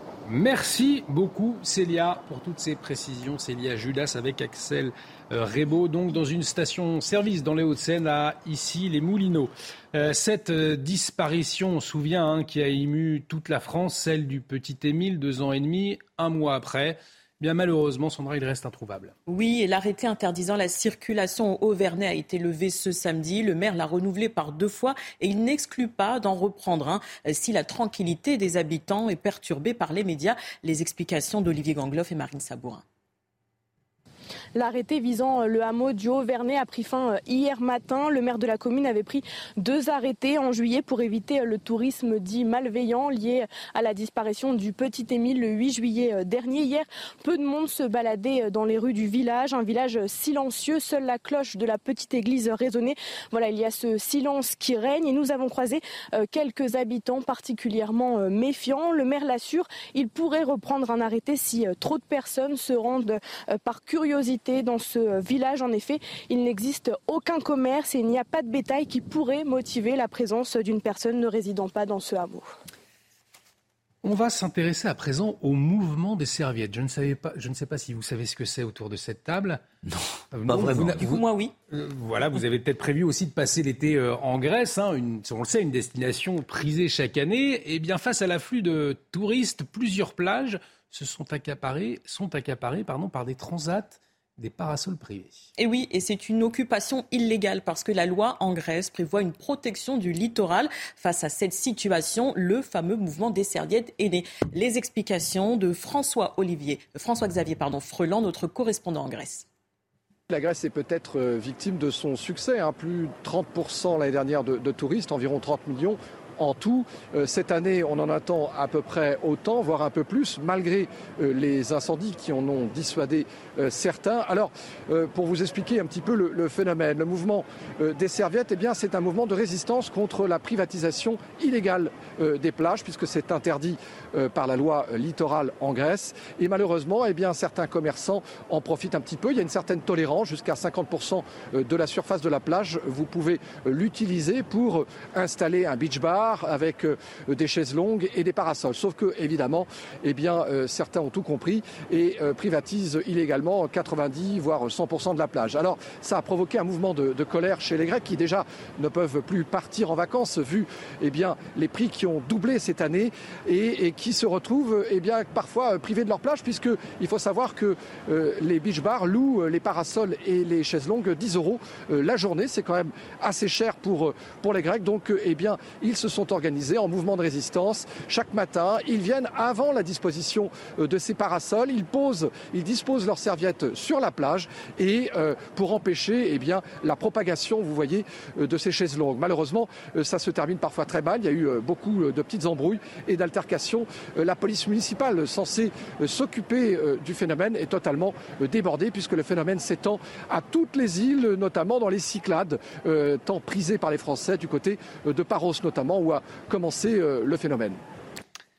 Pour votre information, en Bretagne, les plages sont gratuites. Allez, euh, un mot de sport euh, à présent. On va parler football avec Arsenal. Votre programme avec Groupe Verlaine, centrale photovoltaïque à poser en toute simplicité n'importe où. Groupe Verlaine, connectons nos énergies. Arsenal, Sandra, qui a donc lancé sa saison de football. Oui, les Gunners sont remportés à Wembley. Le Community Shield, c'était hier. Ils se sont imposés 4 tirs au but à 1 face à Manchester City, champion d'Angleterre en titre. Le score à la fin du temps réglementaire était de 1 partout et c'est un signal fort envoyé par les hommes de Michael Arteta à leurs principaux rivaux pour la saison de Première League qui, on rappelle, débute vendredi prochain. Vous avez regardé votre programme avec Groupe Verlaine. Isolation thermique par l'extérieur avec aide de l'État. Groupe Verlaine, connectons nos énergies.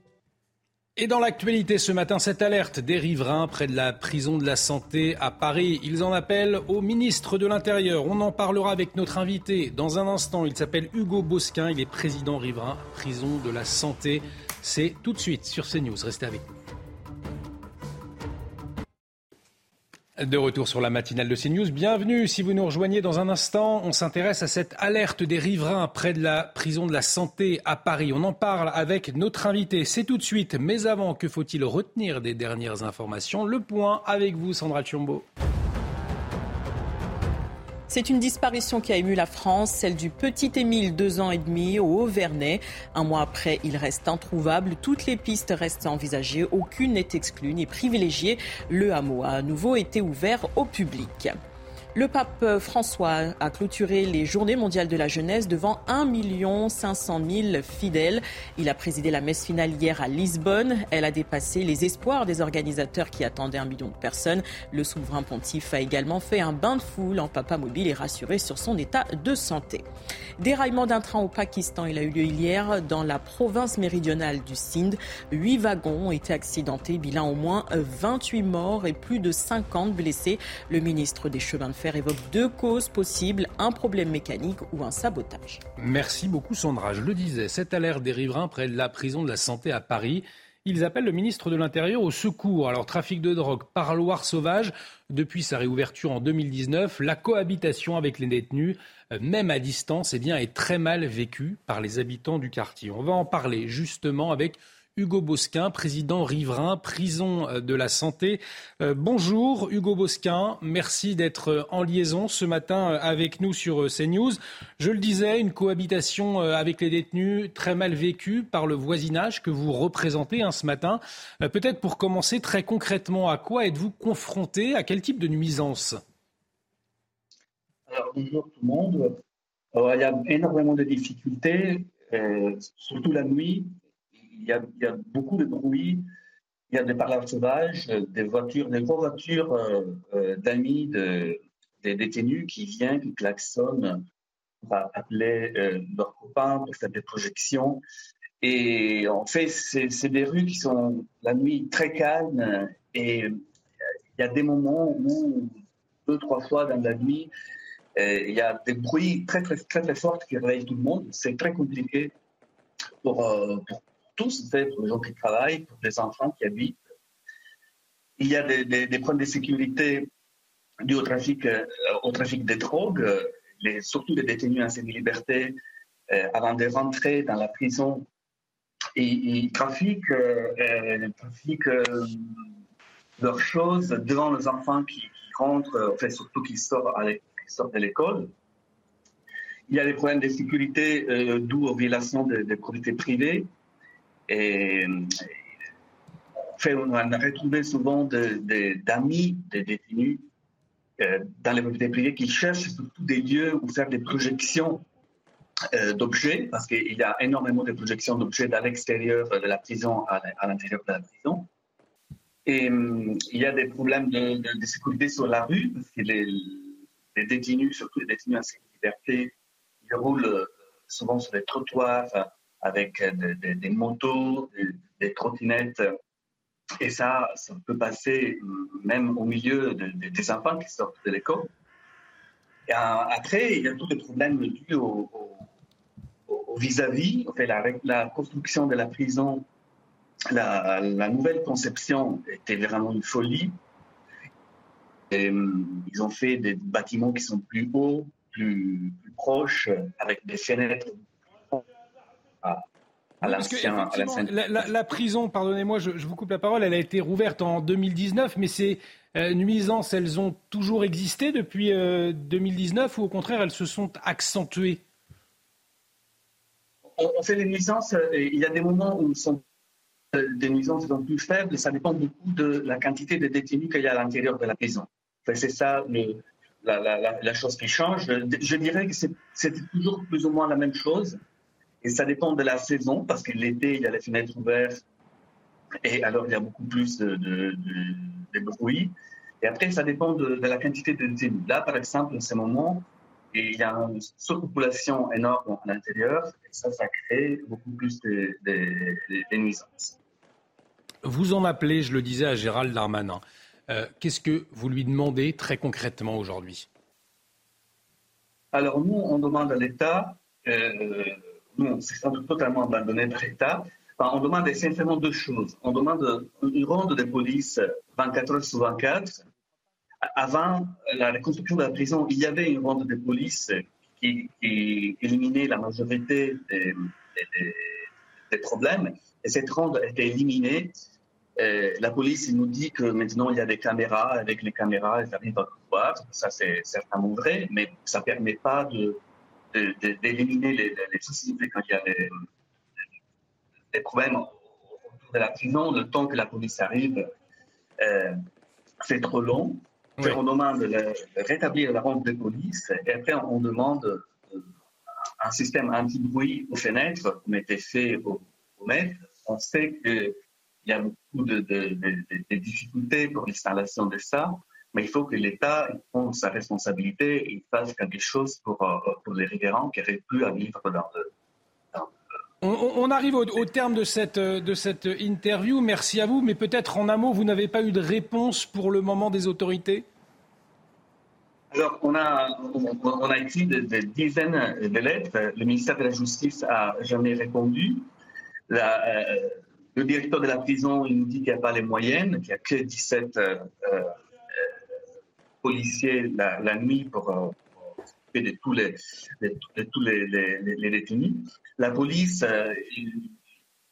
fait quelque chose, mais, mais c'est largement insuffisant. je dirais que pour le moment, il n'y a, eu aucune amélioration par rapport à la réouverture de la, de la prison. Merci à vous, Hugo Bosquin, président riverain, prison de la santé, d'avoir accepté de témoigner ce matin euh, sur CNews. On va marquer une, très courte pause. On va continuer de, parler de ces inquiétudes autour de l'administration pénitentiaire. Cette fois-ci, ce sont les gardiens. Ils s'inquiètent des drones, de l'utilisation de drones plus précisément pour livrer des détenus. On en parle dans un instant. Restez avec nous sur CNews. Bienvenue dans la matinale de CNews. Chers amis, vous êtes peut-être sur votre lieu de vacances, vous nous regardez et vous vous posez cette question tout à fait légitime, on se la pose tous. Quel temps va-t-il faire ce matin Est-ce que je vais pouvoir aller me baigner ou me promener Tout de suite, la réponse, c'est la météo avec Carole Zanin. La météo avec BDOR.fr. L'agence BDOR vous donne accès au marché de l'or physique. L'agence BDOR, partenaire de votre épargne. Alors ma chère Carole, un risque d'incendie important à nouveau hein, dans plusieurs départements euh, ce matin. Oui, dans trois départements, vous l'avez dit Olivier, les Bouches-du-Rhône resteront sous vigilance très élevée pour les incendies de forêt. Aujourd'hui, le Var et le Vaucluse seront sous vigilance orange. Néanmoins, avec ces vents, eh bien, vous pourrez profiter d'une belle météo puisque c'est un temps calme et sec qui vous attend sur les départements du sud-est. Un ciel bleu azur, ça sera un peu plus nuageux euh, sur les autres euh, départements. À noter euh, ce reste de la dépression Anthony qui va se décaler ici vers l'est et donc c'est un ciel de trait, nuages éclaircis, quelques averses qui resteront ce matin sur l'Alsace, du côté de Strasbourg. À noter ces nuages bas sous forme de brouillard sur la Bretagne encore sur les hauts euh, de France comme sur le pied des Pyrénées. On poursuit avec la carte du ciel cet après-midi. Retour d'un beau temps euh, calme et sec pour tout le monde. Une nébulosité un peu plus abondante sur le quart nord-est du territoire. Mais le temps, je vous le disais, restera sec. Attention, Mistral et Tramontane de 60 à 70 km par heure du golfe du Lion jusqu'au département Corse. Et avec cela, vos températures, n'hésitez pas si vous prenez le petit déjeuner en terrasse sur le nord à mettre la petite veste. Mais ce sera le cas également du côté d'Aurillac. Pas plus de 8 degrés euh, seulement 19 degrés pour Nice, 10 à Brest, 13 pour les rues de la capitale et 12 pour Strasbourg. On poursuit avec vos températures de cet après-midi. Eh bien, elles resteront 1 à 2 degrés en dessous des moyennes de saison, même dans le sud. 29 euh, degrés pour Perpignan, 28 du côté de Montpellier, 22 pour euh, les rues parisiennes et 26 degrés pour Bordeaux. Pour la suite du programme, encore un ciel assez nébuleux pour mardi, mais le temps restera sec sur les côtes de la Manche. Euh, plus vous descendrez vers le sud, plus le temps sera calme, sec et ensoleillé. Bonne nouvelle pour mercredi puisque ce sera la plus belle journée de la semaine, un ciel euh, qui sera partagé entre nuages et surtout de belles éclaircies. Les températures seront en hausse jusque 31 degrés et jeudi arrivée d'une nouvelle perturbation par, euh, par l'arc atlantique avec des orages à la clé. Mais par contre, l'est de l'Hexagone profitera d'un temps sec et ensoleillé. Les températures, elles resteront stationnaires à la journée de mercredi de 28 à 31 degrés. C'était la météo avec BDOR.fr. L'agence BDOR vous donne accès au marché de l'or physique. L'agence BDOR, partenaire de votre épargne. Bienvenue si vous nous rejoignez sur CNews à la une de l'actualité de ce lundi matin. Cette pratique qui inquiète l'administration pénitentiaire, l'utilisation de drones pour livrer des détenus. Les surveillants alertent, ils décrivent une situation incontrôlable. Quatre semaines après la disparition d'Émile, la circulation dans le, hameau du Haut-Vernay n'est plus interdite depuis hier. Les recherches n'ont rien donné. Toutes les pistes sont envisagées. Les précisions sur place de Marine Sabourin et Olivier Gangloff. Un été calme sur le front des incendies, seulement en apparence. L'engagement des soldats du feu reste très important et de multiples difficultés, alerte le porte-parole des sapeurs-pompiers, Éric Brocardi. Et puis les prix des fruits et légumes en baisse, melons, tomates, abricots, les tarifs au kilo chutent, en cause une baisse de la demande liée au mauvais temps dans le nord du pays, on le verra. Et puis le cinquième épisode de notre série d'été, la découverte des cathédrales de France avec Henri, le héros au sac à dos après son acte héroïque à Annecy. Il a posé son sac à Noyon, dans les Hauts-de-France. Pour CNews, il nous fait vivre son parcours. Et je vous le disais, cette pratique eh bien, qui inquiète l'administration pénitentiaire. Cette pratique, c'est l'utilisation de drones pour livrer des détenus, Sandra. Oui, les surveillants alertent face à ce fléau. Ils décrivent même une situation incontrôlable, comme nous l'explique Raphaël Lazrek. C'est la bête noire des services de sécurité, le drone.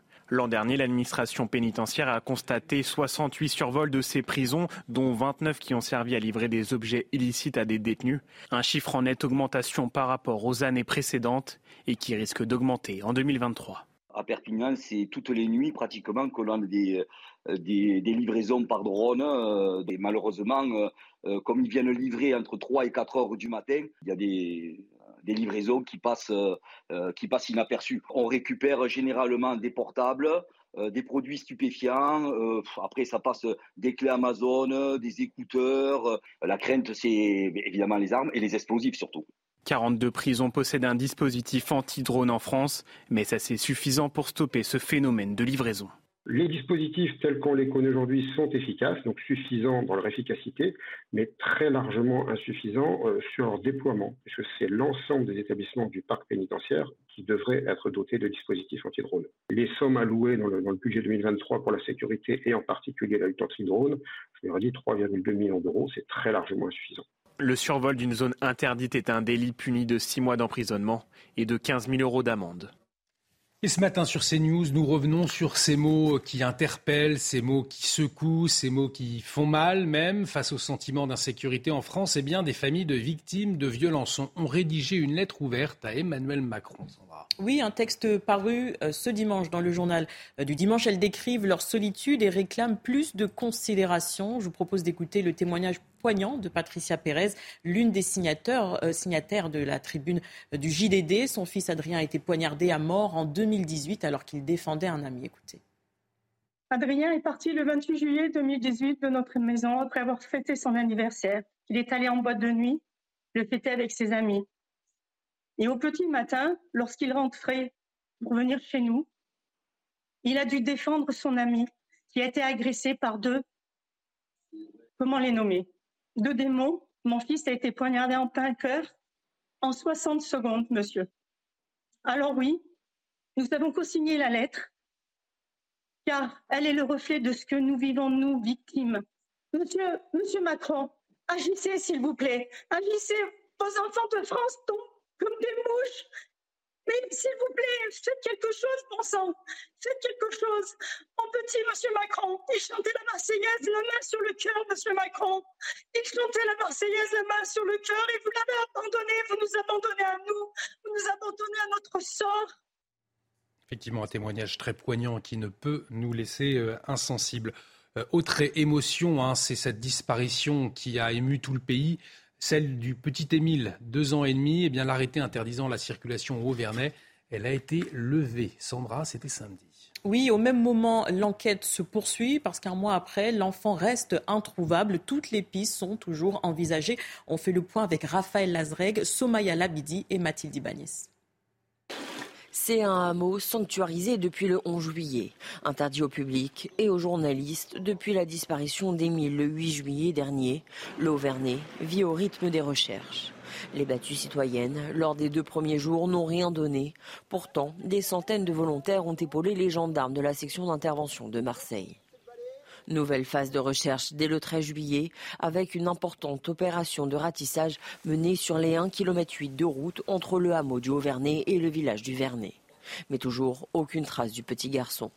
Puis le 25 juillet, troisième phase de recherche, des équipes cynophiles spécialisées dans la détection de restes humains appuyés par des drones ont été déployées pendant cinq jours sans aucun résultat. Dans un communiqué, le procureur de la République de Digne-les-Bains reconnaît une affaire complexe où toutes les pistes restent envisagées, aucune n'étant ni exclue ni privilégiée. Et puis ce matin, cette information révélée par le Dauphiné libéré, un enfant tué et trois blessés graves hein, après la chute de branches d'arbres. L'accident a eu lieu hier euh, près du lac Sainte-Croix du Verdon. Euh, c'est dans les Alpes de Haute-Provence. L'alerte a été donnée vers 16h45 au moment où des branches d'un peuplier euh, sont tombées sur une famille à cause du vent. L'actualité également marquée par la fin des journées mondiales de la jeunesse. Le pape François a clôturé l'événement hier devant 1 500 000 pèlerins. Il a présidé la messe finale. Ça s'est passé à Lisbonne.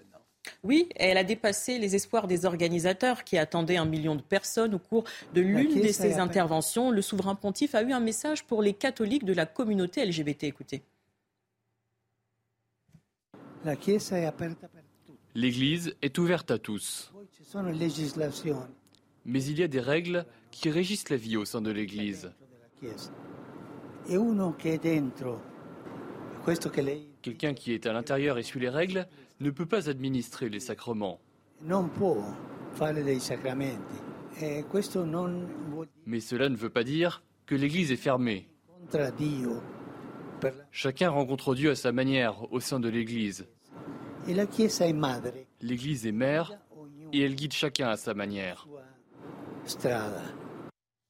Nous suivons de très près ce matin l'actualité au Niger. La situation dans le pays après l'ultimatum de la CDAO qui est arrivé à terme. L'espace aérien a été fermé, lui, face à la menace d'intervention. Sandra. Et ce, jusqu'à nouvel ordre. La France a par ailleurs suspendu son aide au développement et son appui budgétaire au Burkina Faso. Burkina Faso, pays solidaire avec le Mali, des militaires putschistes au Niger.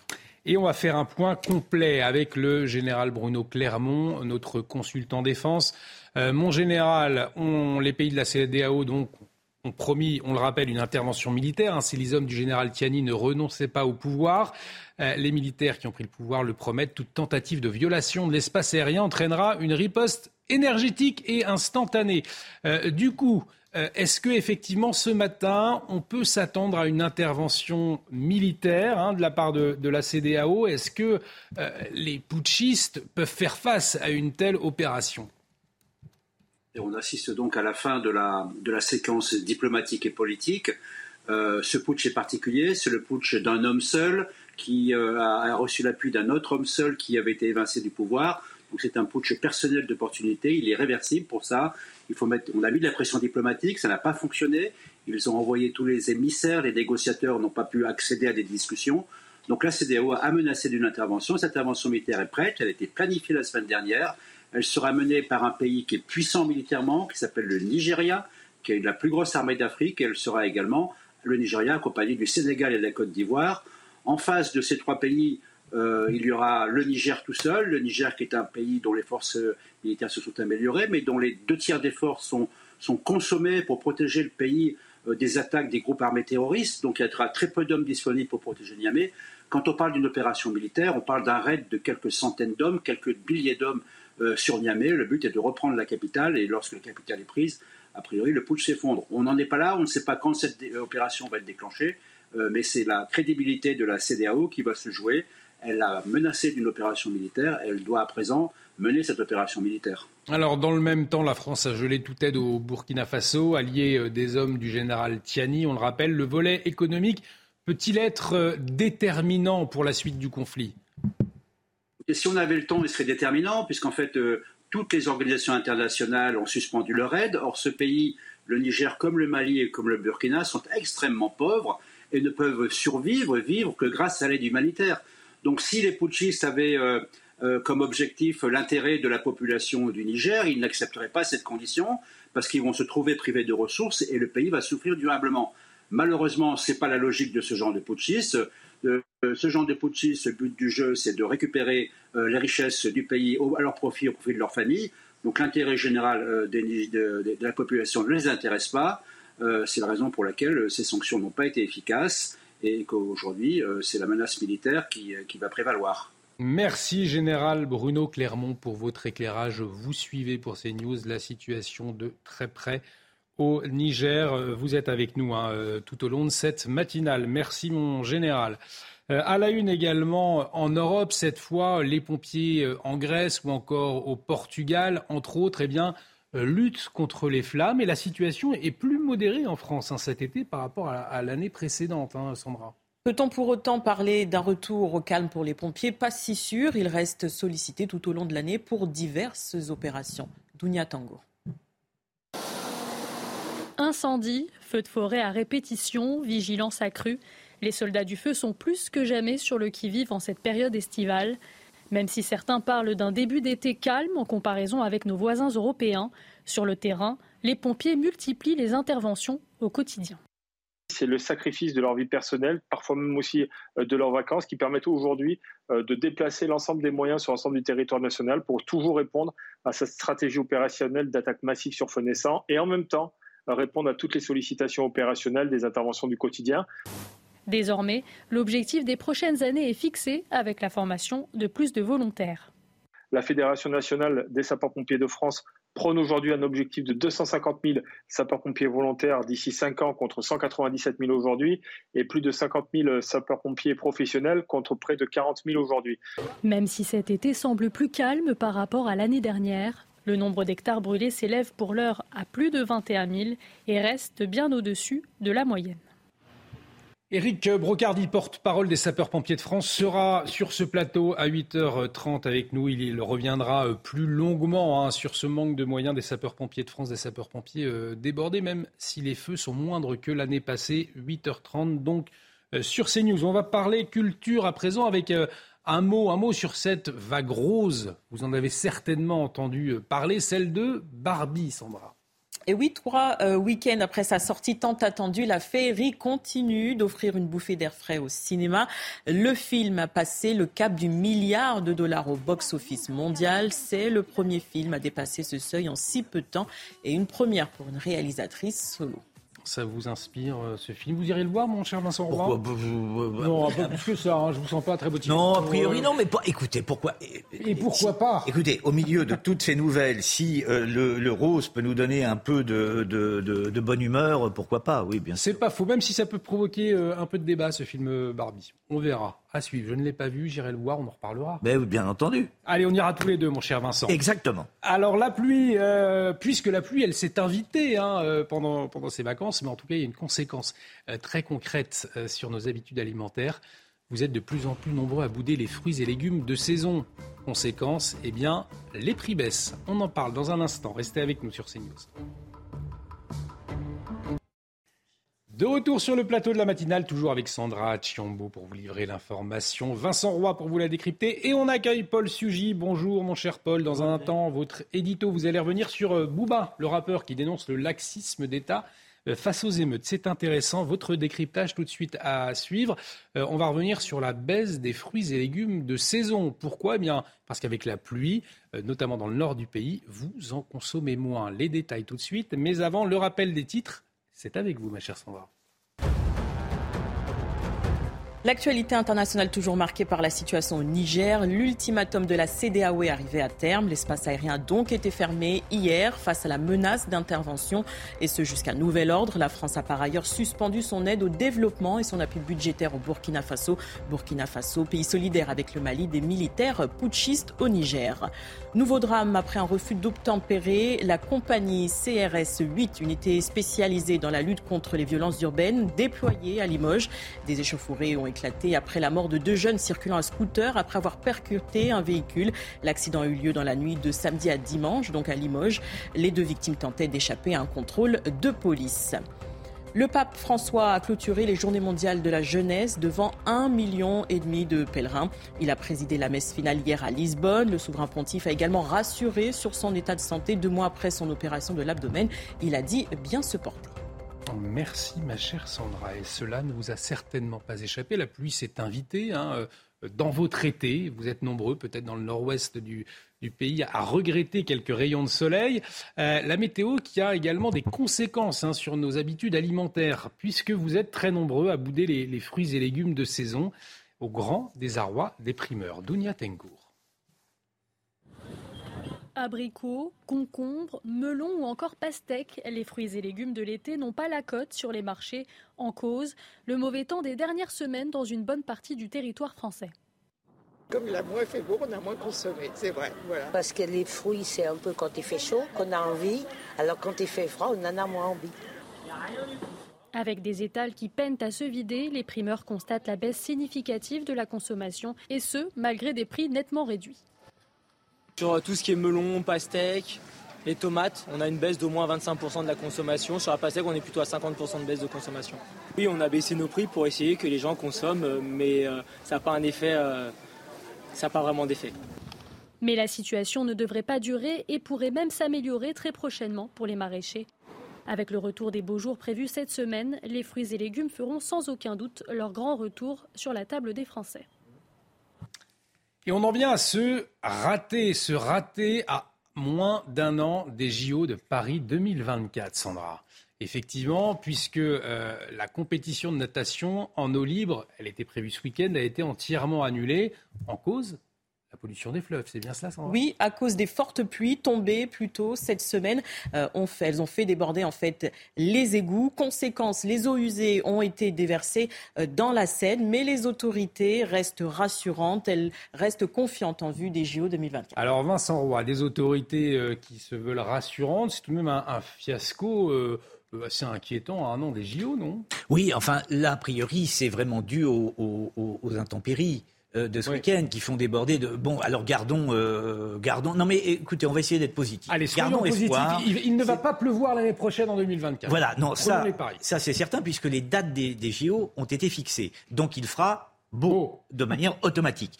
Donc il n'y aura pas de problème de, d'égout qui vont remonter à cause des pluies. Le problème n'existera pas. C'était une belle idée. Nous pourrons tous nous baigner dans la Seine, ce que nous désirons. Même les touristes qui viendront à Paris se baigneront dans la Seine. Gardons espoir, restons positifs. Gardons espoir et on fera la matinale dans la Seine à se baigner avec Paul Sujet, Vincent Roy et Sandra Chiombo. Prenons les paris. Allez, baignade dans la Seine dans un an, à la même époque. Euh, on va marquer une très courte pause. Dans un instant, euh, on va parler de Booba. Vous savez, le, rappeur, eh bien, il dénonce le laxisme d'État euh, face aux émeutes. C'est l'édito de Paul Sugy. Restez avec nous sur CNews. De retour sur le plateau de la matinale été, bienvenue si vous nous rejoignez. Et vous faites bien puisque on va parler avec vous, Paul Sugy, de Bouba qui dénonce le laxisme face aux, émeutes. Vous vouliez revenir hein, ce matin euh, sur cette interview à laquelle, c'est vrai, on, ne s'attendait pas forcément, hein, Paul. Euh, celle de Bouba, le rappeur, je le disais, il a déclaré euh, notamment ce week-end, les jeunes n'ont pas peur de la police, l'État est beaucoup trop mou et faible. Alors, c'est Boubaldi, c'est qu'on a un le Boubaldi, pardon, c'est qu'on a un sérieux problème, Paul. Oui, si même Boubaldi, effectivement, que la police et la justice sont pas assez sévères, c'est que ça commence à se voir. Hein. C'est un peu comme si Pierre Palmade se mettait à dénoncer euh, le manque de vigilance de la brigade anti-stup, si vous voulez. Mais euh, il faut quand même revenir un peu sur cette interview qu'il donne aux médias du groupe EBRA, vous savez, c'est le Dauphiné Libéré, le Progrès, etc., des, médias locaux qui donc ont publié ce week-end cette interview euh, de Bouba. Euh, qui n'est pas non plus si explicite que ça. En, réalité, il est même assez ambigu. D'abord parce que euh, il semble finalement euh, presque accréditer l'idée que les bavures sont un phénomène systématique dans la police. on lui demande donc de revenir sur la mort de Naël. Il dit c'est une triste bavure. Attention, ça se corse, mais en réalité, ça ne m'étonne pas. C'est pas la première fois que ça arrive. Donc, considérant que le phénomène est prévisible, si ce n'est donc systématique. Ensuite, c'est vrai, vous avez raison, euh, un peu plus loin euh, par rapport aux émeutes. Là, Bouba, cette fois, euh, semble prendre le parti de la police. Hein. Finalement, il a copié Emmanuel Macron et se met à faire du en même temps. je trouve, dit-il, je trouve surtout que la police, le système judiciaire-carcéral et plus globalement l'État ne se font pas respecter. Les jeunes n'ont pas peur de la police, l'État est beaucoup trop mou et faible et les peines de prison sont trop légères, surtout elles sont rarement appliquées.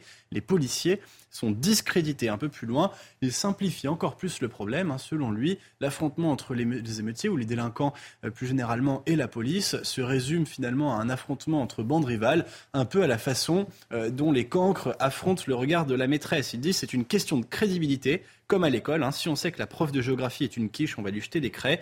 Si on sait que le prof de français est sévère, au moindre ricanement, on va tous se tenir à carreau. C'est aussi simple que ça. Il fait la comparaison notamment avec les États-Unis, où là, pour le coup, dit-il, eh la police se fait davantage respecter euh, parce qu'elle hésite beaucoup moins à avoir recourir à la violence par rapport à ceux qui défient son autorité. En tout cas, euh, mon cher Paul, c'est quand même étonnant venant d'un rappeur qui, on le rappelle, a lui-même eu des démêlés avec la police. Oui, euh, c'est un peu fort de café que effectivement Bouba nous dise que les peines de prison sont trop inappliquées et que ça discrédite l'autorité de l'État, parce que lui-même en sait quelque chose. Il a un très bon avocat euh, qui euh, lui a permis de s'en tirer à plusieurs reprises. Hein. Bon, alors en 1996, il avait quand même fait deux ans de prison parce qu'il avait violemment braqué, c'était pas la première fois, un chauffeur de taxi. En 2002, il s'en est tiré faute de preuves. Il était accusé, il était accusé d'avoir tiré à balles réelles sur le parking d'une discothèque. en 2005, il a été libéré après 15 jours par son avocat. Euh, après avoir quand même été incarcéré euh, au cours d'une procédure où il était inculpé pour vol de voiture. Et puis en 2018, évidemment, ça n'aura échappé à personne. Il a euh, cette fois-ci été mis en cause pour des violences avec Caris, son grand rival de toujours. Et ils avaient écopé tous les deux 18 mois de prison avec sursis. Bon, si on, en croit Bouba, ça veut dire qu'il faut arrêter avec le sursis et revenir à du ferme. On ne sait plus très bien sur quel pied danser. En tous les cas, c'est intéressant malgré tout de souligner l'évolution peut-être du regard sur la police. Euh, de quelqu'un qui sait effectivement à quoi il a affaire. Mais qu'est-ce que traduit selon vous cet appel au calme et à l'autorité du rappeur Booba? Bah, D'abord que Bouba se fait vieux, hein, 46 ans. Euh, Peut-être qu'effectivement, il a fini par... 46 ans, il a fini par mettre en œuvre ses propres punchlines. Vous savez, c'est pas le quartier qui, qui me quitte, c'est moi qui quitte le quartier. Bon, bah, il semble avoir effectivement euh, pris ses quartiers ailleurs. D'ailleurs, il vit lui donc euh, aux États-Unis dans un tout autre contexte que les cités chaudes de Nanterre. Il faut dire aussi hein, qu'il fait la promo de sa série qui va sortir sur Prime Video. C'est dommage que le journaliste qui l'a interviewé ne l'ait pas rappelé. Une série qui s'appelle Ourika et qui justement revient sur la confrontation entre une famille, euh, et notamment au sein de cette famille, un dealer de banlieue et un policier au cours des émeutes de 2005. Mais enfin, c'est quand même intéressant, effectivement, cette évolution. Quelqu'un qui a incarné justement longtemps une forme de, regard de défi euh, sur la police et l'autorité de l'État, et qui semble cette fois-ci prendre euh, le, parti pris inverse. Après, plus rien ne m'étonne. Vous savez, Renault a embrassé un flic, Brigitte Bardot vote Le Pen. Maintenant, c'est Bouba qui défend l'autorité de l'État. Médine n'a qu'à bien se tenir. La prochaine fois, on va le voir aux journées d'été de Laurent Bon, et ensuite aussi quand même, et surtout, ce qui est intéressant à travers cette interview, qui dit au fond ce que la majorité silencieuse pense, c'est-à-dire que oui, l'autorité de l'État est défiée et elle n'a pas su être à la hauteur de ce défi. Euh, ce que dit Bouba là, euh, ça traduit au fond le fait que la plupart des Français adhèrent ce sentiment raisonnable, quand bien même une majorité d'entre eux n'oserait pas le dire en des termes aussi clairs. Euh, les révolutionnaires ne seront pas ceux qui auront le dernier mot. Euh, Bouba l'a compris. C'est dommage que d'autres euh, responsables à gauche l'aient un peu moins compris et voulu prendre le parti le plus extrémiste, celui vraiment du désordre et donc des émeutiers. moi, je pense, en écoutant ce que dit Bouba, au calcul aussi qu'a fait un Fabien Roussel au sein des, si vous voulez, des élus de la mm. NUPS, calcul qui a été puisque lui a été le seul au fond à défendre vraiment l'autorité républicaine. Et on voit dans un sondage qui est paru vendredi dans les Échos, sondage Elab, eh bien qu'il aujourd'hui la personnalité politique préférée des électeurs de gauche. Euh, et donc, euh, bah, peut-être que euh, ceux qui aujourd'hui prennent systématiquement le parti pris du désordre devraient davantage méditer sur ces leçons de sagesse. L'édito politique de Paul Sugy à retrouver sur notre site internet en replay www.cnews.fr. Un grand merci, mon cher Paul. Restez avec nous, je suis sûr que ça vous intéresse. La météo météo. Il a fait frais ce matin quand vous êtes venu. Est-ce que ça va durer? La réponse tout de suite avec Carole Zanin. La météo avec BDOR.fr. L'agence BDOR vous donne accès au marché de l'or physique. L'agence BDOR, partenaire de votre épargne.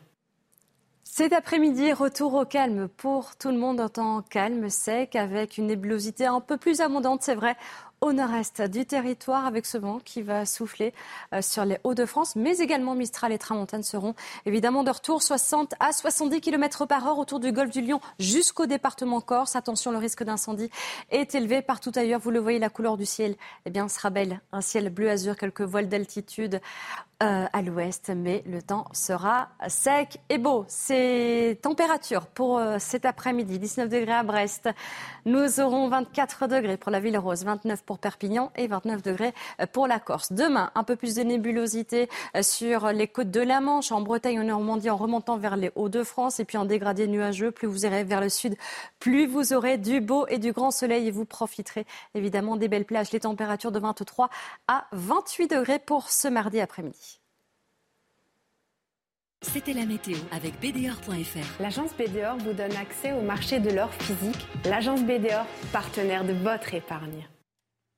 De retour sur le plateau de la matinale, bienvenue si vous nous rejoignez, très bon réveil. Nous sommes le lundi 7 août à la une de l'actualité ce matin, ces fortes tensions au Niger. Les putschistes annoncent fermer leur espace aérien alors que l'ultimatum des pays de l'Afrique de l'Ouest a expiré à minuit. Les dirigeants de la CDAO n'excluent pas une intervention militaire pour chasser les hommes du général Tiani. Les explications du général Bruno Clermont dans la matinale. Nous ne sommes pas des faits divers. Des familles de victimes de criminels adressent une lettre ouverte à Emmanuel Macron. Elles demandent plus de reconnaissance et de moyens pour la police pour protéger les citoyens. Un témoignage poignant d'une mère à suivre dans la matinale. Mauvaise nouvelle pour les automobilistes. Les prix des carburants repartent à la hausse à des niveaux très élevés, en cause notamment une forte demande mondiale. Alors comment le vivent les Français? Célia Judas et Axel Rebaud seront en direct d'une station-service. La démolition de l'église Saint-Corneille et Saint-Cyprien, la mairie de la Baconnière en Mayenne justifie cette destruction par un manque de moyens. Alors faut-il y voir un symbole de l'abandon des édifices religieux par l'État? Le décryptage de Vincent Roy à suivre. Et je vous le disais, donc l'actualité internationale, toujours marquée par la situation au Niger, situation que nous suivons de très près ce matin sur CNews. Pourquoi? Eh bien, puisque l'ultimatum de la CDAO euh, est arrivé à terme, hein, Sandra. C'était à minuit, à Niamey, hier. Conséquence, l'espace aérien a donc été fermé face à la menace d'intervention, et ce jusqu'à nouvel ordre. La France a par ailleurs suspendu son aide, euh, pour, son aide au développement et son appui budgétaire au Burkina Faso. Burkina Faso, pays solidaire avec le Mali contre les euh, militaires putschistes au Niger. Et le général Bruno Clermont est en liaison avec nous justement pour nous éclairer sur la situation sur place. Mon général, euh, question très claire, est-ce qu'on peut s'attendre à une opération militaire imminente? La voie diplomatique et la voie politique jusqu'à présent ont échoué. L'ultimatum n'a pas été respecté par, euh, le, par la junte militaire qui n'a pas libéré le président Bazoum. La CDAO s'est engagée, l'organisation régionale africaine, à mettre en place une force militaire pour faire une intervention euh, en direction du Niger. Cette planification a été effectuée la semaine dernière. C'est le Nigeria qui prendrait la tête des opérations. Le Nigeria, un pays avec l'armée la plus puissante d'Afrique, à peu près entre 150 et 200 000 hommes, euh, serait associé également le Sénégal et la Côte d'Ivoire. Ça fait une force militaire conséquente, sachant qu'en face, il y a le Niger, une armée qui est euh, en, réorganisation, dont les deux tiers des forces sont aux frontières pour protéger le pays des attaques des groupes terroristes, donc une armée qui n'aura pas grand-chose pour protéger la, ville de Niamey. quand on parle d'une opération militaire, si elle se déroule, c'est essentiellement la prise de Niamey par une colonne de véhicules appuyés par des avions et des hélicoptères de combat. Ça ne veut pas forcément dire des combats. On peut espérer que les putschistes se rendront à la raison et, euh, accepteront que le président Bazoum revienne au pouvoir. Ce, qui reste malgré tout euh, un problème, puisqu'il est actuellement otage euh, de la junte et que euh, en tant qu'otage, il va falloir faire très attention à ce que la, junte va faire du président Bazoum s'il y a une opération militaire. Merci beaucoup, mon général, pour cet éclairage. Général Bruno Clermont, consultant défense CNews, qui euh, suit bien évidemment de très près euh, l'évolution de la situation au Niger. On revient en France à présent avec ces mots qui font mal, qui secouent et qui interpellent même ce matin, puisque face au sentiment d'insécurité en France, eh bien, des familles de victimes de violences ont rédigé une lettre ouverte à Emmanuel Macron. Sandra. Un texte paru dans le journal du dimanche. Elles décrivent leur solitude et réclament la considération. On fait le point avec Mathilde Couvillère-Fleurnoy. Ils sont 29 signataires et ils s'adressent à Emmanuel Macron. Tous ont vécu un drame ou ont perdu un proche. Aujourd'hui, nous nous adressons à vous parce que vous êtes à la tête de la France et que notre douleur est trop lourde. Parmi ces signataires, les parents d'Enzo, mais aussi Lauriane Berken. J'ai voulu signer cette tribune car j'ai été euh, victime de violents réunions il y a maintenant 19 ans. Patricia Pérez est également signataire. Son fils a été poignardé à la sortie d'une boîte de nuit en 2018. Nous avons co-signé la lettre car elle est le reflet de ce que nous vivons, nous, victimes, victimes d'agressions, de meurtre. Ces deux femmes ne comprennent pas le désintérêt de l'État pour ce qu'elles ont vécu. On est complètement délaissés et, voilà, je ne sais pas. Je ne sais pas pourquoi. Il va falloir à un moment donné que l'État prenne ses responsabilités. Que M. Macron, lui, chef de l'État, se décide enfin à entendre le cri, les pleurs de douleur de mamans et de familles meurtries à jamais. Vous nous abandonnez à nous, vous nous abandonnez à notre sort, à notre sort de douleur. La lettre ouverte se termine avec un message fort. Nous ne demandons qu'une seule chose qui ne vous coûtera rien, avoir au moins l'impression de n'être pas les seuls dans notre chagrin à perpétuité. Au centre des préoccupations, les signataires réclament aussi une justice exemplaire. Vincent Roy, des témoignages de mères de familles qui interpellent, qui font mal euh, même. Est-ce que effectivement vous avez constaté cette France délaissée? Elles se sentent délaissées, elles se sentent mises de côté. Euh, pour quelles raisons selon vous? Écoutez, cette femme est ravagée de douleur. Euh, et effectivement, son témoignage est poignant. La question qu'on doit se poser, c'est que peut faire l'État? D'abord quelque chose plutôt que rien, c'est la première réponse. Pour l'instant, euh, effectivement, euh, ces familles sont laissées à leur euh, solitude, d'autant, comme je le disais tout à l'heure, que la procédure pénale les laisse à l'écart. Elles apprennent souvent comment les agresseurs de leur fils ou de leur fille sont traités par la presse. Hein. elles ne sont pas tenues au courant. La procédure pénale n'implique pas que ces familles soient tenues au courant, d'où euh, leur solitude encore, encore plus grande. Euh, il faut vraiment que l'État euh, fasse quelque chose. Que peut-il faire Pour le jusqu'à maintenant, il a été impuissant. Est-ce qu'il ne faut pas mettre en d'abord euh, d'abord peut-être euh, plus généralement un mot du chef de l'État dans ces cas de drame ou du ministre de l'Intérieur, enfin une manifestation en tous les cas euh, des, politiques, un mot de soutien, une voilà ou un déplacement ou quelque chose, ça, ça, ça paraît absolument capital. Et puis ensuite peut-être mettre en place quelque chose effectivement pour soutenir ces familles en détresse. Je crois que ça devient extrêmement urgent, d'autant que, euh, on l'a vu, les, ces crimes, ces agressions au couteau euh, ne, cessent d'augmenter. Donc il faut, il faut vraiment faire quelque chose. Merci Vincent. Ouais, c'est vrai qu'un mot de soutien, un message de soutien, c'est pas grand-chose. Et, ça soulage. Et ça, fait, soulage. Et ça fait du bien, effectivement, aux familles euh, des victimes. Cette autre affaire qui a ému toute la France, la disparition du petit Émile, deux ans et demi, l'arrêté interdisant la circulation au village du Haut-Vernay, eh bien, il a été levé samedi, hein, Sandra. Oui, mais l'enfant reste introuvable un mois après sa disparition et toutes les pistes restent pour l'heure envisagées. Nous retrouvons Marine Sabourin, Olivier Gangloff sur place. Marine, quelle est la situation aujourd'hui? Eh bien, vous le disiez, hein, le village a rouvert ses portes hier. Toujours aucune trace du petit garçon. Le procureur euh, chargé euh, de l'affaire laisse les gendarmes travailler. Il ne communique plus que si les enquêteurs découvrent des pistes probantes. Au Vernet, en tout cas, euh, les gendarmes étaient présents toute la semaine, certains en civil, mais pour l'instant, rien ne filtre. Les chiens ont continué de renifler toute la semaine dernière et les enquêteurs poursuivent leurs recherches tout en prenant soin de tenir informée la famille d'Émile. Alors, pour rappel, les recherches se sont déroulées déroulé en trois étapes. Dernière en date le 25 juillet. Des équipes cynophiles spécialisées dans la détection de restes humains appuyées par des drones ont été déployées dans un rayon de 5 km. Les jours précédents avaient consisté à ratisser les 2 km de route entre le hameau du Haut-Vernay et le village du Vernay. Et puis rappelons également la première étape, hein, les premiers jours de disparition d'Émile où les recherches ont été effectuées par les gendarmes de la section d'intervention de Marseille, épaulés par des centaines de volontaires. Mais la situation n'a toujours pas évolué, aucune trace du petit Émile. Ces précisions Marine Sabourin avec euh, Olivier Gangloff au Haut-Vernay. Euh, donc sur les traces du petit euh, Émile. On le rappelle, les, restrictions d'accès au hameau ont été levées, c'était samedi. cette mauvaise nouvelle pour les automobilistes, et vous l'avez sans doute remarqué, hein, Sandra, les prix à la pompe, ils ont augmenté depuis le début du mois et il n'avait pas été aussi élevé depuis avril dernier. Il faut compter en moyenne 20 centimes d'euros d'écart selon les carburants. On fait le point avec Axel Rebaud et Célia Judas. Ils étaient dans la matinale en direct d'une station-service dans les Hauts-de-Seine. Écoutez.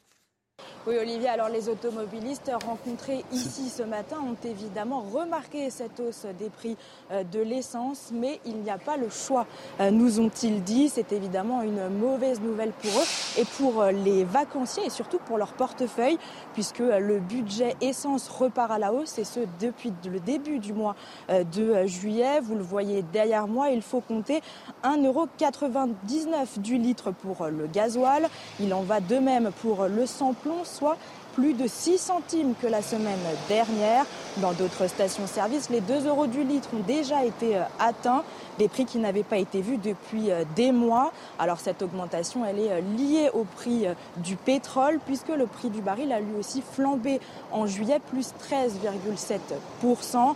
Une situation donc difficile en cette période de vacances et de grands chassés-croisés et qui pourrait bien se prolonger jusqu'à la rentrée.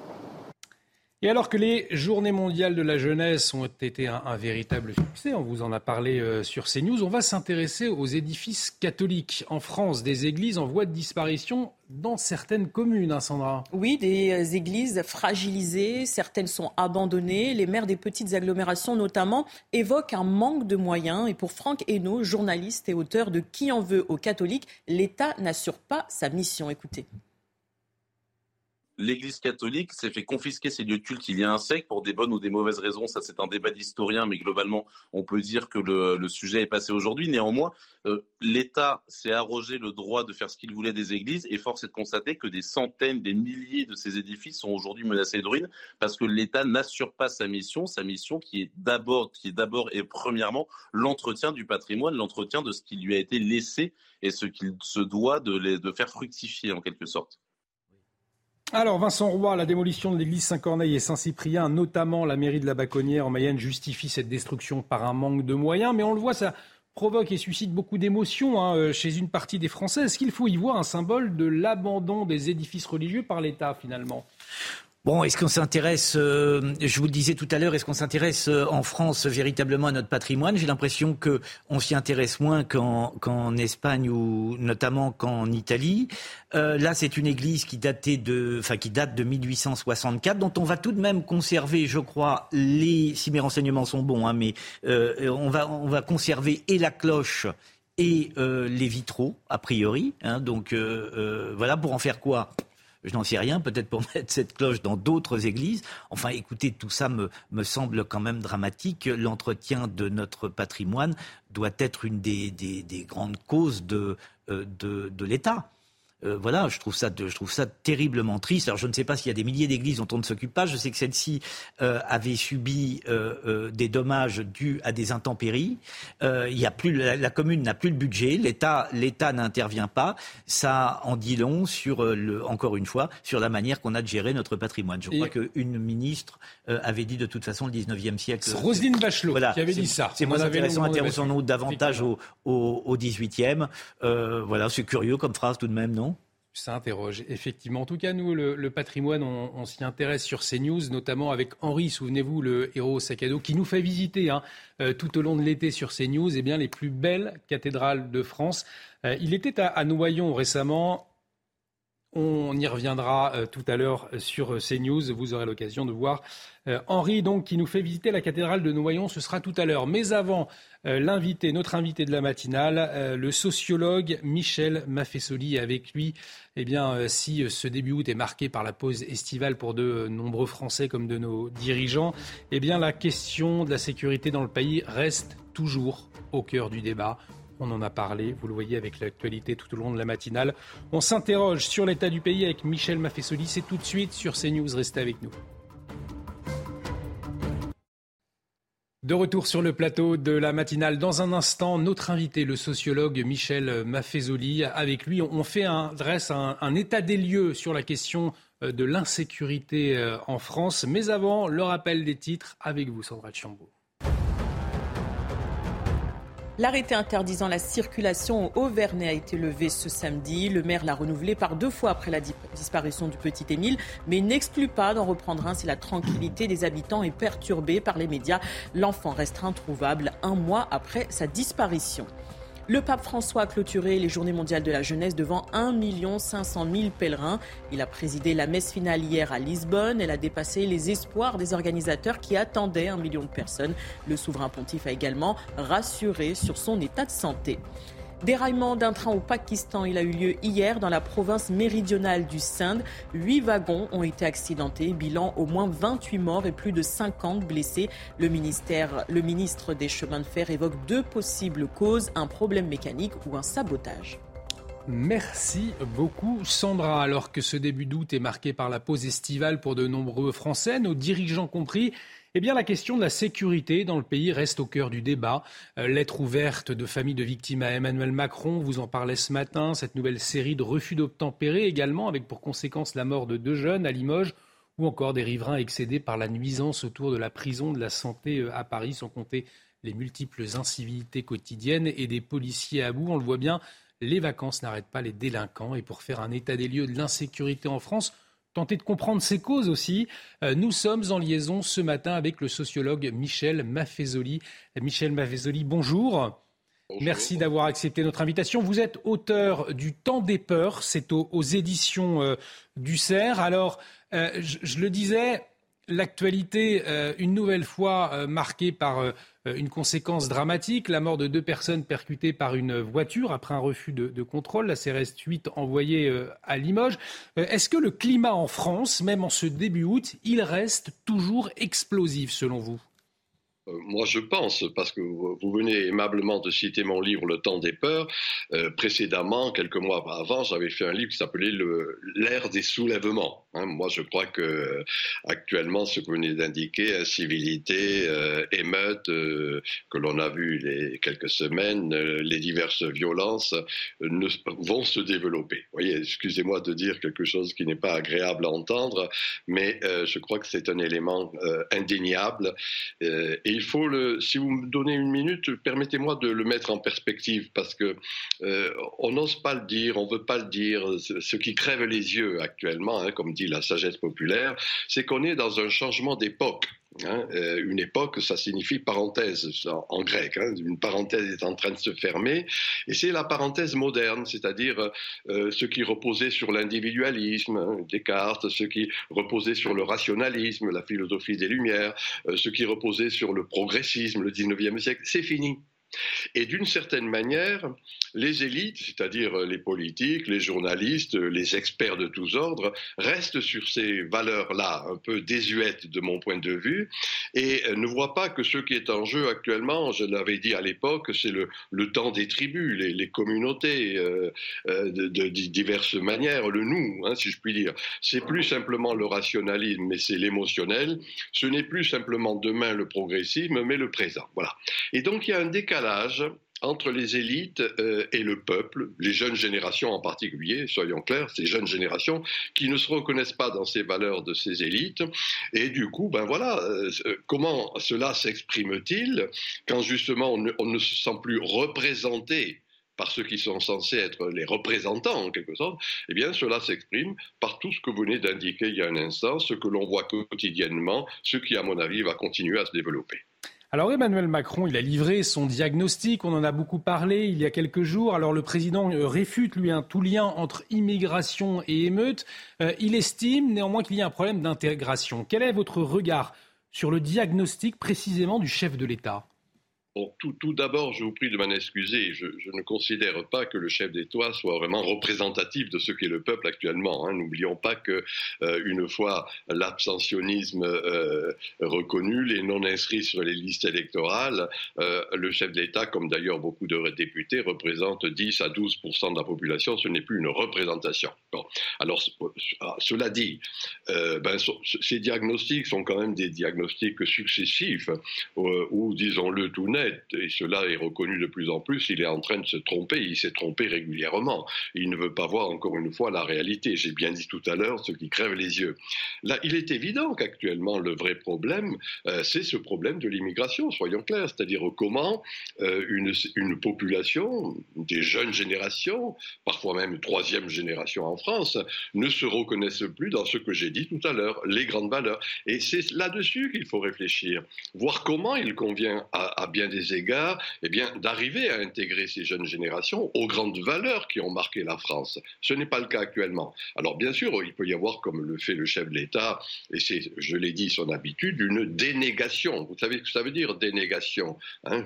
Freud nous l'a indiqué, c'est qu'on on, nie ce qui est là. Hein? On mhm. veut pas voir ce qui est là. Alors, il y a eu aussi le, diagnostic fait par le rappeur Booba. Euh, lui aussi s'est exprimé euh, après les, émeutes. Je ne sais pas si vous connaissez euh, Booba. En tout cas, lui, il regrette que les jeunes n'aient pas peur de la police et il parle d'un État qui est beaucoup trop mou, beaucoup trop faible. Est-ce que finalement ce, rappeur pose un meilleur diagnostic que le chef de l'État? En tout cas, qu'est-ce que ça révèle? Je suis tout à fait en accord avec lui. Ça révèle tout simplement que ces jeunes générations ne se reconnaissent plus, j'ai bien dit tout à l'heure, dans les, dans les abstants, dans, les, dans, ce que représentent les institutions. Mmh en étant une, bien évidemment. Rappelez-vous l'expression classique que l'on oublie trop souvent, euh, la police, c'est la, violence légitime de l'État. Hein. C'est-à-dire c'est une institution qui est chargée, à bien des égards, de maintenir justement cet ordre au travers des différences qui peuvent exister entre les individus, les communautés et les tribus, si je reprends ma métaphore. Alors oui, euh, de ce fait, le constat de Boba me paraît beaucoup plus pertinent, peut-être parce qu'il est bien plus enraciné, hein, parce qu'il connaît en quelque quelque sorte ce qu'est cette vie quotidienne, euh, ce qui fait que ce qui, est tout à fait le contraire, disons, de la classe politique. Et soyons clairs, même des journalistes qui très souvent restent sur, euh, en quelque sorte, ne font que répéter euh, ce qu'est censé dire le chef de l'État, les députés et les divers ministres. Donc, de ce point de vue, je pense qu'il faut revenir, je dirais, à la réalité. Et Boba, lui, constate. Hein. je dis, il faut d'abord constater des choses. C'est ça le vrai diagnostic. Et c'est quand on sait faire un diagnostic pertinent, hein, si on reste dans la science médicale, qu'on peut faire un pronostic. C'est-à-dire qu'on peut, bien mhm. évidemment, trouver les éléments euh, pour corriger ce qui est actuellement en défaut. Vincent Roy, euh, qui est également autour de ce plateau, souhaite vous interpeller, Michel Maffezoli. Oui, bonjour Michel Maffezoli. Le temps des tribus que vous prophétisez est-il compatible avec la démocratie. Et je voudrais vous faire commenter cette phrase de, Brecht. Le fascisme n'est pas le contraire de la démocratie, c'est son évolution par temps de crise. Écoutez, euh, prophétiser, c'est bien dire. C'était en 88 que je rendais attentif au fait qu'on n'était plus dans une république une et indivisible, mais qu'on retrouvait quelque chose qui était la respublica, la chose publique, à partir de la diversité. Il est des moments euh, où on sait s'accorder à cette diversité. Les élites actuellement françaises, pour les raisons que j'ai dites tout à l'heure, ne savent pas s'accorder à, ce qui est pour moi la fin, excusez-moi de le dire ainsi, je sais que c'est un peu choquant, la fin de l'idéal démocratique hein, qui avait été prophétisé, elle, par cette grande dame qui était Anna Arendt. Actuellement, voilà la proposition que je fais, moi. Ce qui est en gestation, c'est un idéal communautaire en gestation, c'est-à-dire coincidentia oppositorum. Comment vont s'ajuster tant bien que mal les uns par rapport aux autres? C'est ce que nous vivons actuellement dans la crainte et le tremblement, hein, comme tout changement d'époque. Eh bien, ce n'est plus l'idéal démocratique qui va prévaloir, je dis bien, c'est une harmonie à partir de la différence, hein, la mosaïque, si je puis dire, où chaque pièce garde sa configuration, sa structure, sa couleur, et pourtant ça tient si je puis dire. Voilà. Et c'est cet apprentissage, je dis bien, comme tout apprentissage, c'est quelque chose qui est il y a des épreuves que nous sommes en train de vivre actuellement. Mais rester d'une manière tétanique sur ce qui a très bien marché, ce qui était très beau, l'idéal démocratique, j'ai bien dit, hein, c'est au XIXe siècle que cela s'élabore, et eh bien du coup, ça ne, ça ne permet pas de faire un vrai pronostic sur le fait que, qu'on le veuille ou non, pour le meilleur et pour le pire, il y a des communautés, il y a des tribus. Il y a des groupes, appelons-le comme on veut, peu importe là-dessus. Moi, j'ai pas le fétichisme des mots. Voyez-vous, cher monsieur, c'est ça qui me paraît important d'avoir à l'esprit. Et il me semble que c'est ce que justement les élites diverses ne savent pas voir, ne veulent pas voir. Vous parliez de, tribus, effectivement, on a donc cette jeunesse des émeutes, et dans le même temps, on a cette jeunesse euh, qui était au JMJ, Journée mondiale de la jeunesse, 45 000 Français. C'est-à-dire que ce que vous nous dites, c'est que ces deux jeunesses, ces deux France, elles vont vivre désormais côte à côte et non plus ensemble. C'est ça euh, très concrètement, euh, cette notion de tribu? Oui, je dis bien, c'est-à-dire comment vont s'ajuster des éléments. Vous venez à juste titre de citer ce qui se passe à Lisbonne. Moi, j'ai rappelé qu'il n'y a pas quelques semaines, à Pentecôte, c'était 16 000 jeunes qui faisaient le pèlerinage de Chartres, euh, le grand rassemblement du scoutisme traditionnel. C'est-à-dire qu'il y a en effet quelque chose là qui sont ces tribus euh, à bien des égards violentes. J'ai bien dit qu'ils ne se reconnaissent pas dans les grandes valeurs qui furent la grandeur de la, de la République française. Et à côté de cela, un besoin spirituel, soyons clairs. Moi, je considère que ce n'est plus le matérialisme qui va dominer, ça c'est une tendance socialisante ou marxisante, mais au contraire, il y a retour du spirituel. Souvenez-vous de ce que disait Peggy tout commence en mystique et s'achève en politique. Et quand la politique s'achève, la mystique revient. Pour moi, voilà ce qui me paraît être en jeu actuellement chez ces jeunes générations. Il y a une vitalité, un vitalisme, et à bien des égards, à continuer à rester sur une conception purement économique, économique, économiciste même du monde, eh bien, on ne sait pas s'ajuster entre ces divers groupes. Oui, il va y avoir un ajustement difficile à faire, mais pourquoi pas? Vincent Roy. Et par conséquent, vous pensez, pour reprendre le mot du président de la République, que la tribu des enfants, des ados ou des jeunes de Nanterre et la tribu des jeunes des, JMJ vont pouvoir faire nation? Oui, il me semble. Mais attention, euh, nation, euh, pas l'État-nation fermé, hein, pas la réduction ad unum. Ça, c'était la formule d'Auguste Comte quand il définissait euh, l'État-nation. Non, j'ai bien dit, je redis ce mot, excusez-moi de le dire en latin, res publica. Oui, la, Chose, la chose publique à partir de la diversité. Et c'est un peu, je dis bien, cette, cette, coïncidence des choses opposées qui a marqué. Je, rappelle que euh, entre le, Moyen Âge et, la, et la, ce qu'on appelle les temps modernes, c'est-à-dire le XVIIe siècle, ben, il y avait des moments comme ça crispés, des moments durs, des moments où la violence était partie prenante de la société. C'est ce que nous vivons. Donc il me paraît important, alors encore une fois, je n'ai rien à dire au président de la République, mais il me paraît important que ceux qui ont le pouvoir de dire et de faire, c'est-à-dire en effet les politiques, les journalistes, les experts de tous ordres, et la lucidité de reconnaître qu'il y a une mutation de fond. Et c'est cette mutation de fond, hein, cette mutation en termes soutenus, on dit une transmutation épocale, hein, une transmutation d'époque, qui n'est pas prise en compte, encore une fois, par ces élites qui sont totalement déconnectées. Un grand merci, Michel Maffezoli, d'avoir accepté euh, notre invitation ce matin. C'était passionnant, sociologue. Euh, je rappelle euh, votre, ouvrage, votre dernier ouvrage, auteur du temps des peurs, donc, aux éditions du CERF. Merci, Michel Maffezoli. L'actualité continue. On se retrouve tout de suite dans la matinale. Et bienvenue si vous nous rejoignez sur CNews dans l'actualité ce lundi matin, la promiscuité entre les riverains et la population carcérale qui est très difficile et c'est le cas euh, notamment à Paris, hein, Sandra. Oui, depuis la réouverture de la prison de la santé en 2019, les riverains dénoncent des nuisances sonores à répétition engendrées notamment par les détenus en semi-liberté. Reportage d'Axel Rebaud et Mathilde Couvillère-Fleurnois. Euh, pendant euh, très longtemps et jusqu'à la rénovation de la prison de la santé, il y avait une voiture qui circulait 24 heures sur 24. Cet homme vit dans le quartier qui borde la prison de la santé depuis plus de 20 ans. Depuis la réouverture de la prison en 2019, les nuisances sonores se multiplient. C'est invivable de fait parce que c'est rarement à 4 heures de l'après-midi, c'est toujours entre euh, minuit et 1 heure du matin. Ce sont des cris, ce sont des rires, ce sont des, des coups de klaxon. Sur ces images amateurs, on peut voir des parloirs sauvages entre la rue et la cour de prison.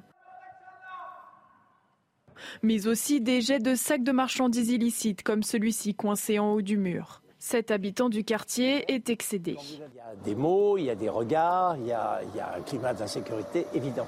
Le cœur de ces nuisances, c'est cette entrée de la prison.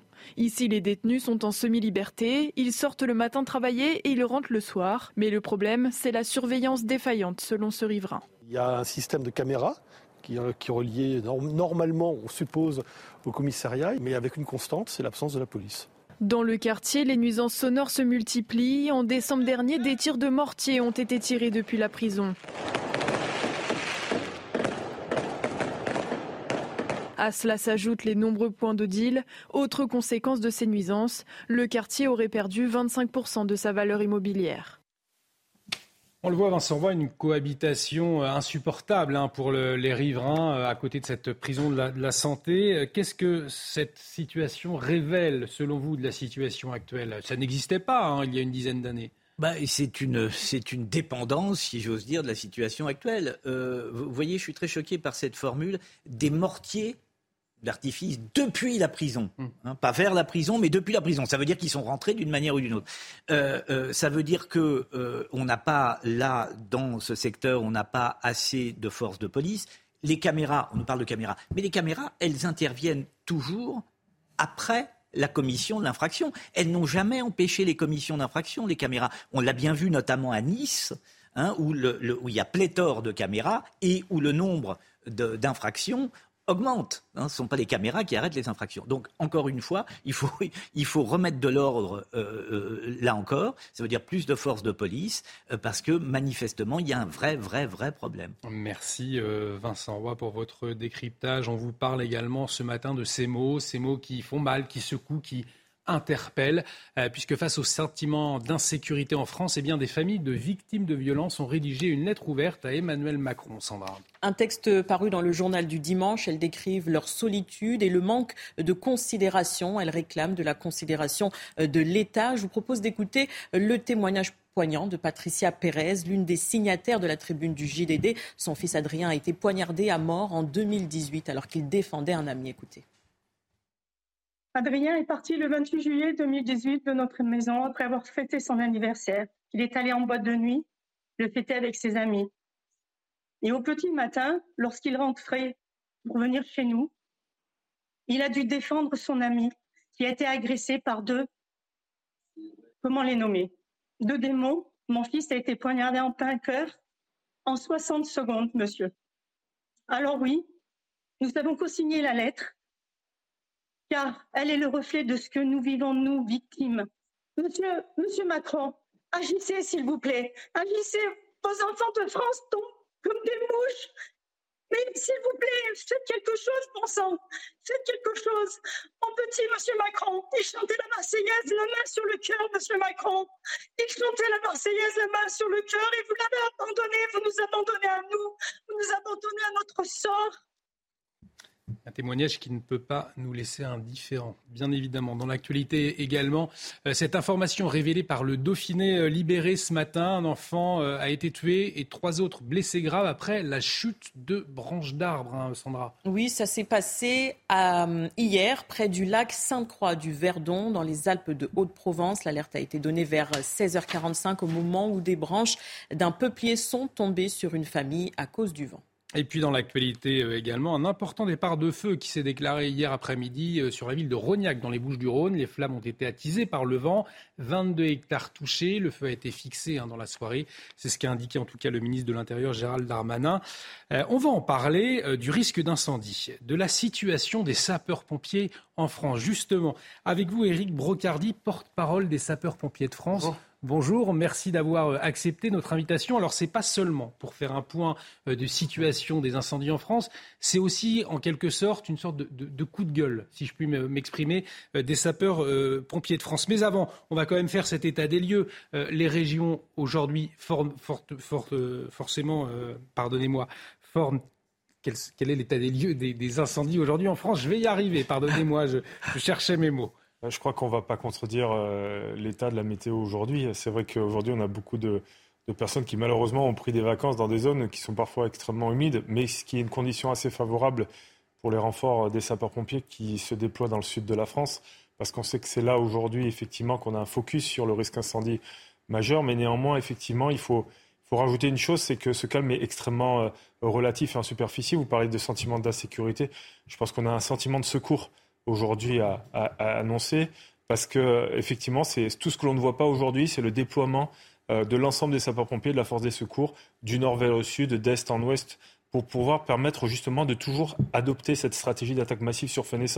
Et c'est là aujourd'hui où euh, parfois on dit bah tout fonctionne bien pas tout ne fonctionne bien. Il faut bien le préciser aujourd'hui. Je pense que dans les centres de secours, nous avons beaucoup de personnes qui sont à la tâche pour pouvoir venir renforcer euh, les casernes parce que nous avons armé le dispositif euh, prévisionnel, le feu de forêt. Donc, euh, par exemple, pour la journée du 3 août, c'est près de 2000 euh, sapeurs-pompiers qui sont déployés sur le terrain, sur les zones qui sont justement à risque. Donc ce n'est pas rien, ce n'est pas anodin. Ce sont aujourd'hui 80% de nos effectifs qui sont basés sur du volontariat, qui permettent aujourd'hui de répondre à cette force euh, des secours, à cette force, on va dire, qui permet de frapper l'ensemble des feux naissants, qui permet aujourd'hui, pour 70% des cas, de les contenir dans un, on va dire, un espace de moins de 10 hectares. Donc euh, je rajouterais même que pour des exemples comme par exemple dans l'Aube, un département qui, on ne parle pas souvent aujourd'hui, on parle des Bouches-du-Rhône, de l'Hérault, on parle euh, du Var, des Alpes-Maritimes, mais euh, dans la semaine passée, c'est près de 45 incendies qui ont été euh, tapés par les, justement les sapeurs-pompiers de l'Aube qui permettent aujourd'hui de préserver 550 hectares pardon, d'espace agricole. Donc tout n'est pas calme, il faut bien se méfier au regard de le déploiement euh, du phénomène médiatique par rapport au phénomène opérationnel, il faut le dire aussi, parce qu'on tape assez vite et assez fort, mais avec beaucoup d'humilité, parce que la saison est encore loin d'être terminée. Et je dirais même plus que l'année n'est pas encore terminée, parce qu'on peut s'attendre aujourd'hui à une résurgence en septembre, en octobre et en novembre. On se souvient que la saison a commencé dès janvier a continué très fortement en mars et en avril avec justement des incendies massifs euh, dans les Pyrénées-Orientales. Donc euh, voilà, c'est beaucoup d'humilité, mais aussi beaucoup d'engagement de la part de tous les pompiers, des gens de l'ombre dans les casernes qui permettent de renforcer les moyens. Parce que c'est vrai qu'effectivement, l'année dernière, à la même époque, en tout cas au mois de juillet, on voyait tous les jours, mmh. pratiquement, on se souvient sur, nos plateaux, euh, beaucoup moins cette année. pour autant, euh, vos collègues, les sapeurs-pompiers, mm. sont sur le, front et la mission est difficile. C'est ce que la, la, mission est extrêmement difficile. Ce sont effectivement aujourd'hui des gens que l'on arrache de leurs cocons familiaux. Euh, c'est des gens qu'on arrache aussi euh, de leur situation professionnelle. On a vu des grands groupes comme Carrefour permettre aujourd'hui euh, de libérer des sapeurs-pompiers volontaires à raison de 20 jours par an pour justement s'engager sur des opérations euh, de secours. Donc euh, ça fait aujourd'hui partie d'un des dispositifs qui sont les conséquences de l'année dernière et c'est pas pour autant que ça fonctionne qu'il faut relâcher les efforts, il faut continuer à aller dans ce sens-là, mener toujours cette politique ambitieuse qui, qui, constitue aujourd'hui cette véritable sentiment, je le répète, de secours en France, mais qui néanmoins est extrêmement harassant pour l'ensemble des forces qui sont à l'intérieur des casernes et qui, elles, permettent justement d'armer les véhicules parce que nous avons nos effectifs journaliers, c'est 80% du secours d'urgence aux personnes aujourd'hui, ce ne sont pas uniquement les feux de forêt, nous sommes les soldats du feu, soldats de la vie et soldats du climat. Hmm. Il faut continuer aujourd'hui à pouvoir distribuer les secours, de faire des moyens préventifs à la fois dans les forêts, mais aussi sur les postes de secours des plages, par exemple, ou sur les, les autres plans d'eau fermés. Donc, euh, vous voyez que c'est tout un dispatching aujourd'hui des secours qui permettent aujourd'hui de répondre. Vous alertez sur les effectifs aujourd'hui. Vous craignez bah, euh, une baisse des effectifs. Aujourd'hui, aujourd'hui, ce que l'on craint surtout, c'est euh, effectivement qu'on délaisse un petit peu cet engagement républicain que l'on a au profit de cette force des secours et qu'il ne faut surtout pas oublier. C'est pas parce qu'on en voit moins à la télé qu'il forcément tout est calme. Non, c'est pas vrai. Nous avons toujours besoin de personnes. Nous avons toujours besoin de de sapeurs-pompiers volontaires dans nos rangs. Aujourd'hui, nous sommes 197 000 sapeurs-pompiers volontaires et 40 000 professionnels. Il faut que d'ici 5 ans, nous atteignions 250 000 sapeurs-pompiers volontaires et près de 50 000 sapeurs-pompiers professionnels. La France est une terre de grands événements, des JO 2024, du Tour de France, la Coupe du Monde de rugby. Euh, tout ça ne se fait pas en un claquement de doigts. Il faut derrière des forces de secours extrêmement mobilisées et mobilisables qui ont envie de le faire et venir nous rejoindre nos forces. En termes de, moyens, de matériel, est-ce que la France aujourd'hui est, suffisamment équipée? On se souvient des annonces du gouvernement, de la mise en place notamment de la météo des, forêts. Est-ce qu'aujourd'hui il y a eu un, effort accru qui a été fait? Effort accru, il a été fait puisque nous sommes passés à 47, moyens, 47 avions bombardés d'eau et aussi des hélicoptères de la sécurité civile venus en renfort qui sont déployés aujourd'hui euh, sur l'ensemble des terrains. C'est ce qui permet aujourd'hui d'avoir cette attaque massive sur, sur à la fois par les moyens terrestres et les moyens aériens. Ce que l'on dit aujourd'hui, c'est que sur 3700 camions citernes feu de forêt, les véhicules que vous voyez même à l'écran là Mm. à l'instant, nous devons fixer le cap des 10 000 euh, d'ici 10 ans, mais c'est aussi derrière une industrie euh, qui doit être poussée, qui doit être propulsée pour que aujourd'hui ça soit une souveraineté européenne qui puisse bénéficier, on va dire, sur l'ensemble du territoire européen, et non pas que français, de toute cette technologie, de tout tout cet équipement qui est extrêmement nécessaire. Souvenez-vous l'année dernière des renforts des pompiers européens. Cette année, les pompiers français, il ne faut pas l'oublier, sont partis au, au Chili, sont partis aujourd'hui au, au Canada, ils en sont à leur troisième relève. Avec du matériel donc, mais est-ce que ça peut impacter justement s'il y a un incendie euh, massif en France Est-ce qu'on a suffisamment de Vous matériel aujourd'hui pour faire face? Tout est mesuré. Parce qu'aujourd'hui, notre cœur de métier, notre ADN, c'est la planification et l'anticipation. Dès lors que nous avons des modélisations météorologiques, ça nous permet d'anticiper et de pouvoir déployer des moyens sur l'ensemble du territoire national. Ça nous permet aussi de se prévenir de tout, risque ou tout événement afin qu'il ne dégénère en, en crise. Donc on est vraiment sur une situation où, quand c'est pris en compte, c'est mesuré à la fois, mais on sait pertinemment que s'il y a un risque particulier en France, le rapatriement se fera et auquel cas nous continuerons à armer. Mais aujourd'hui, on ne peut pas lutter seul, c'est parce qu'ensemble, on va beaucoup plus loin qu'on va permettre aujourd'hui d'endiguer euh, tout déclenchement de, de risque incendie majeur. L'appel d'Éric Brocardi ce matin, porte-parole des sapeurs-pompiers de France. Il manque des sapeurs-pompiers volontaires, il manque des sapeurs-pompiers professionnels euh, pour euh, arriver, euh, pour que les sapeurs-pompiers puissent arriver à leur mission donc dans les prochaines années. Euh, merci à vous, Éric Brocardi. Merci d'avoir accepté notre invitation ce matin dans la matinale. Dans l'actualité également, les refus d'obtempérer qui sont en hausse en France. hein. quelques heures avant celui euh, de Limoges, dans la nuit de samedi à, dimanche, un homme a été placé en garde à vue, mais cette fois à Lyon. Sandra. Oui, il a traîné un policier municipal sur plusieurs mètres. Une policière a également été euh, percutée près de Montbéliard ce week-end. Les forces de l'ordre aujourd'hui se disent impuissantes face à ces refus d'obtempérer. On fait le point avec Solène Boulan. Ces traces Merci, de sang, Erika. Encore visibles dans une rue de Limoges, sont les stigmates d'un refus d'obtempérer, au cours duquel deux jeunes à scooter sont morts alors qu'ils tentaient d'échapper à un contrôle de police. Ces infractions se multiplient ces dernières semaines. Après qu'un policier a été traîné sur plusieurs mètres vendredi à Lyon et qu'une policière percutée a été grièvement blessée à Montbéliard samedi. Les chiffres, eux, sont en hausse. En 2017, on dénombrait 27 942 infractions liées à des refus d'obtempérer, contre 35 026 en 2021, soit une augmentation de plus de 25% Dans le volume des chiffres, il est important de, faire la distinction euh, avec ceux qui se servent de leur voiture euh, avec une arme par, euh, destination et ceux qui euh, parfois refusent le contrôle tout simplement pour certains parce qu'ils n'ont plus de permis de conduire, vous voyez, et c'est dramatique parce que ça, peut se compliquer et on peut avoir des situations dramatiques et pour les policiers et gendarmes et pour les conducteurs de, véhicules à deux roues ou, ou, de, ou un quatre roues. Les syndicats réclament davantage de sévérité dans les sanctions des auteurs de refus d'obtempérer, déjà considérés comme un délit, passible d'un an d'emprisonnement et de 7 500 euros d'amende. Dans l'actualité également, le pape François qui a clôturé les journées mondiales de la jeunesse devant 1 500 000 euh, pèlerins. Le souverain pontife qui a présidé la messe finale hier à Lisbonne au Portugal. C'était son 42e voyage à l'étranger. Euh, depuis son élection 2013 euh, et 45 000 Français qui ont participé à ces journées mondiales de la jeunesse, euh, des Français qui sont sur le chemin du retour. C'est le cas de monseigneur Rouget, l'évêque de Nanterre, qui est de retour de Lisbonne. Alors là, vous faites une pause hein, avant de rentrer dans, les Hauts-de-Seine. Monseigneur Rouget, on imagine fatigué, mais rempli de joie finalement après ces jours à Lisbonne? Oui, euh, effectivement, les jeunes ont une certaine fatigue.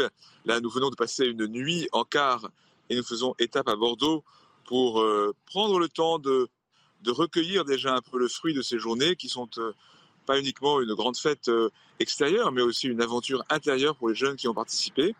Il y a beaucoup de joie dans les cœurs et j'espère que ce qui a été vécu de profond portera beaucoup de fruits.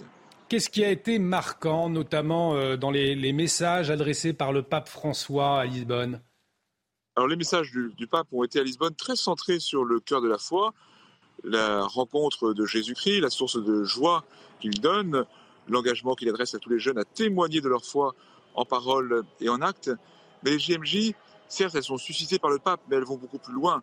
c'est euh, une semaine et pour un grand nombre d'entre eux 15 jours d'expérience du Christ par la formation, par la prière, par la rencontre et aussi une expérience d'église pour tous ces jeunes qui sont parfois un peu isolés dans telle ou telle paroisse, dans tel ou tel groupe, se retrouver, euh, comme vous l'avez dit, avec 1 500 000 jeunes du monde entier. C'est une expérience de l'ampleur de l'Église qui est très nourrissante et stimulante pour leur foi. Alors, euh, on parle d'une actualité euh, difficile, triste parfois sur ces news. Est-ce que, effectivement, ces jeunes, ils ont à cœur de s'engager également euh, dans la société? Parce que ces jeunes, ils sont enracinés dans le Christ. Certains aussi ont, sont venus sans être déjà très profondément croyants et désireux de faire une expérience spirituelle supplémentaire. Ils sont euh, marqués par toutes les questions de leur époque. Je pense en particulier aux angoisses suscitées par la crise écologique.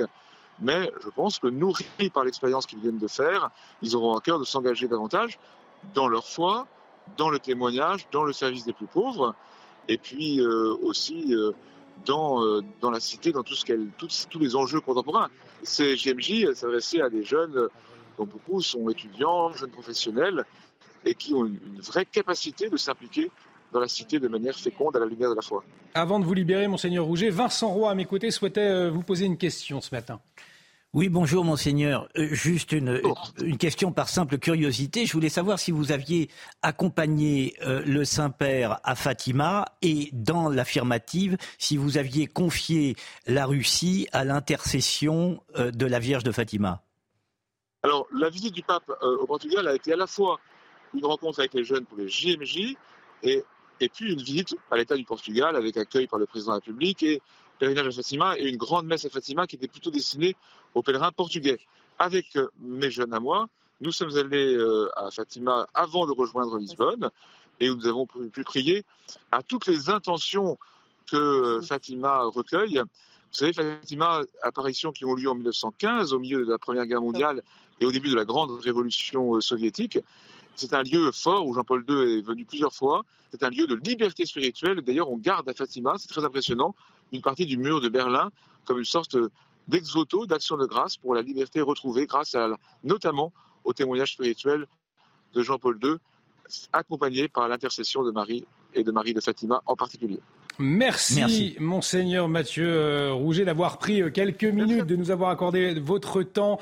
Euh, donc vous êtes sur la, on vous souhaite un, bon retour hein, dans votre diocèse à Nanterre, ainsi qu'à tous les jeunes que vous avez accompagnés aux Journées mondiales de la jeunesse. Donc Journée mondiale de la jeunesse, un succès clôturé hier par le pape François. Retour en, France avec ces accidents hein, qui se sont produits dans des parcs d'attractions. L'un euh, à Luna Park, au Cap d'Agde, c'était ce week-end, avec un bilan, un mort et une blessée grave, euh, Sandra. Oui, et quatre personnes dont le gérant ont été placées en garde à vue suite à cet accident. Un autre a eu lieu fin juillet dans le Var. Il a coûté la vie à un père de famille. Face à ces situations, la question de la sécurité des manèges est relancée, comme nous l'explique Thibault Marcheteau.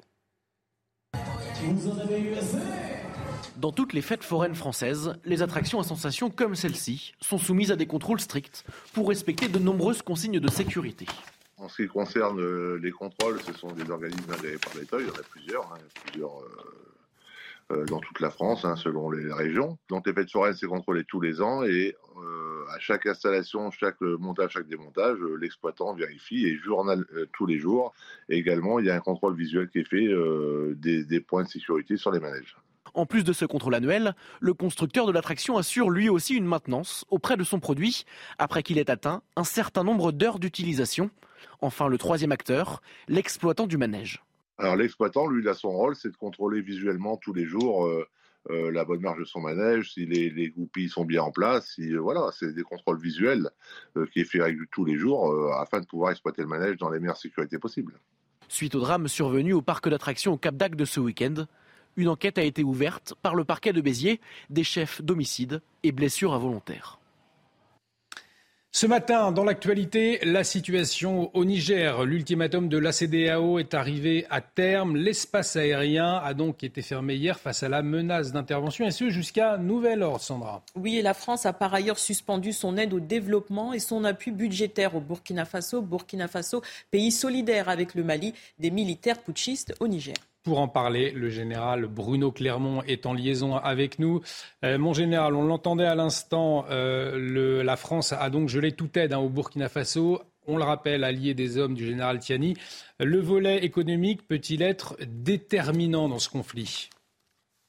Écoutez, il, devrait être, déterminant dans la mesure où, le Niger euh, est un pays très pauvre, qui vit de l'aide internationale, des dizaines de millions d'euros, des centaines de millions d'euros versés tous les ans par de nombreuses organisations. Euh, aujourd'hui, euh, la CDAO a appliqué des sanctions, sanctions économiques, sanctions financières. Par exemple, euh, l'électricité, dont 70% est pilotée par le Nigeria, fait qu'il y a déjà des coupures de courant dans l'ensemble du pays, fait également qu'il commence à y avoir des problèmes d'approvisionnement de carburant. Donc si l'objectif de la, de la junte... Nous avons un problème de liaison avec le général Bruno Clermont. Mon général, est-ce que vous nous entendez? Je vous entends bien, oui, oui. Je ne sais pas où on a été coupé. Alors peut-être peut cette interrogation, euh, mon général, à présent, est-ce que la, France pourrait s'impliquer militairement En tout cas, dans quelles conditions, si c'est le cas? On comprend que c'est très difficile pour la France de s'impliquer compte tenu de sa relation euh, avec l'ensemble de ces pays. Le Quai d'Orsay a annoncé que la France n'avait pas vocation à, participer à l'opération de la CDAO. C'est une opération des Africains qui doit rétablir euh, la légitimité du pouvoir du Niger entre Africains. Donc euh, c'est très, très probable. Par contre, les Français se protégeront évidemment, puisqu'on a 1500 Français au Niger si jamais ils, faisaient l'objet d'agressions. Ce n'est pas forcément le même cas pour les Américains. Ils sont un million au Niger. C'est une position stratégique, le Niger. À partir du Niger, ils ont une base aérienne depuis laquelle ils contrôlent le renseignement de l'ensemble des, Merci, euh, Général Bruno Clermont. On a quelques problèmes de liaison. On aura en tout cas euh, bien compris votre éclairage. Merci à vous de nous avoir accompagnés tout au long de cette matinale. Euh, Général Bruno Clermont, nous arrivons donc au terme de cette émission. Un grand merci Sandra Chiombo. Merci à vous, Carole Zanin. Un grand merci, Vincent Roy. Peut-être, peut-être, avant de se quitter, on va parler de cette vague rose. Cette vague rose, celle de Barbie. trois week-ends après la sortie tant attendue, la féerie continue d'offrir une bouffée d'air frais au cinéma, visiblement. Oui, le film a même dépassé le cap du milliard de dollars au box-office mondial. C'est le premier film à dépasser ce seuil en si peu de temps, une première pour une réalisatrice en solo. Mais en tout cas, je ne sais pas si Vincent Roy est convaincu. Euh, est-ce que vous irez voir Barbie? Ça vous inspire pas plus que ça bah, Je sais pas, euh, je, je, je, je, sais pas. Ça me paraît pour être, c'est du, c'est du rose woke. Euh, et, j'avoue que le, j'aime le rose rose, le rose woke, j'ai un peu plus de mal. Alors, euh, je ne suis pas très attiré, mais vous m'avez promis que nous irions ensemble. Eh bien, je, vous y invite. Carole, Sandra, si vous voulez venir, vous êtes bien évidemment les bienvenus. En ah, tout je cas, pensais, je pensais que l'invitation était uniquement adressée à moi. Et là, on se retrouve. Là, vous allez inviter tout le monde. Non, je pensais que c'était une sorte de d'hommage, un signe d'amitié. Ou mais là, non, il y a tout le monde là maintenant. Alors, nous irons tous les deux. bon, bah, Carole, nous irons tous les deux. Exactement. Et puis, on se fera un, un, débrief après. Un grand merci euh, à tous, en tout cas, de nous avoir suivis ce matin. L'actualité continue bien évidemment sur CNews. Dans un instant, euh, vous retrouvez Elodie Huchard. C'est l'heure des pros. À ne, pas, à ne pas manquer donc, c'est tout de suite pour revoir la matinale. Rendez-vous sur cnews.fr. À demain, 6h. Très bonne journée sur notre antenne.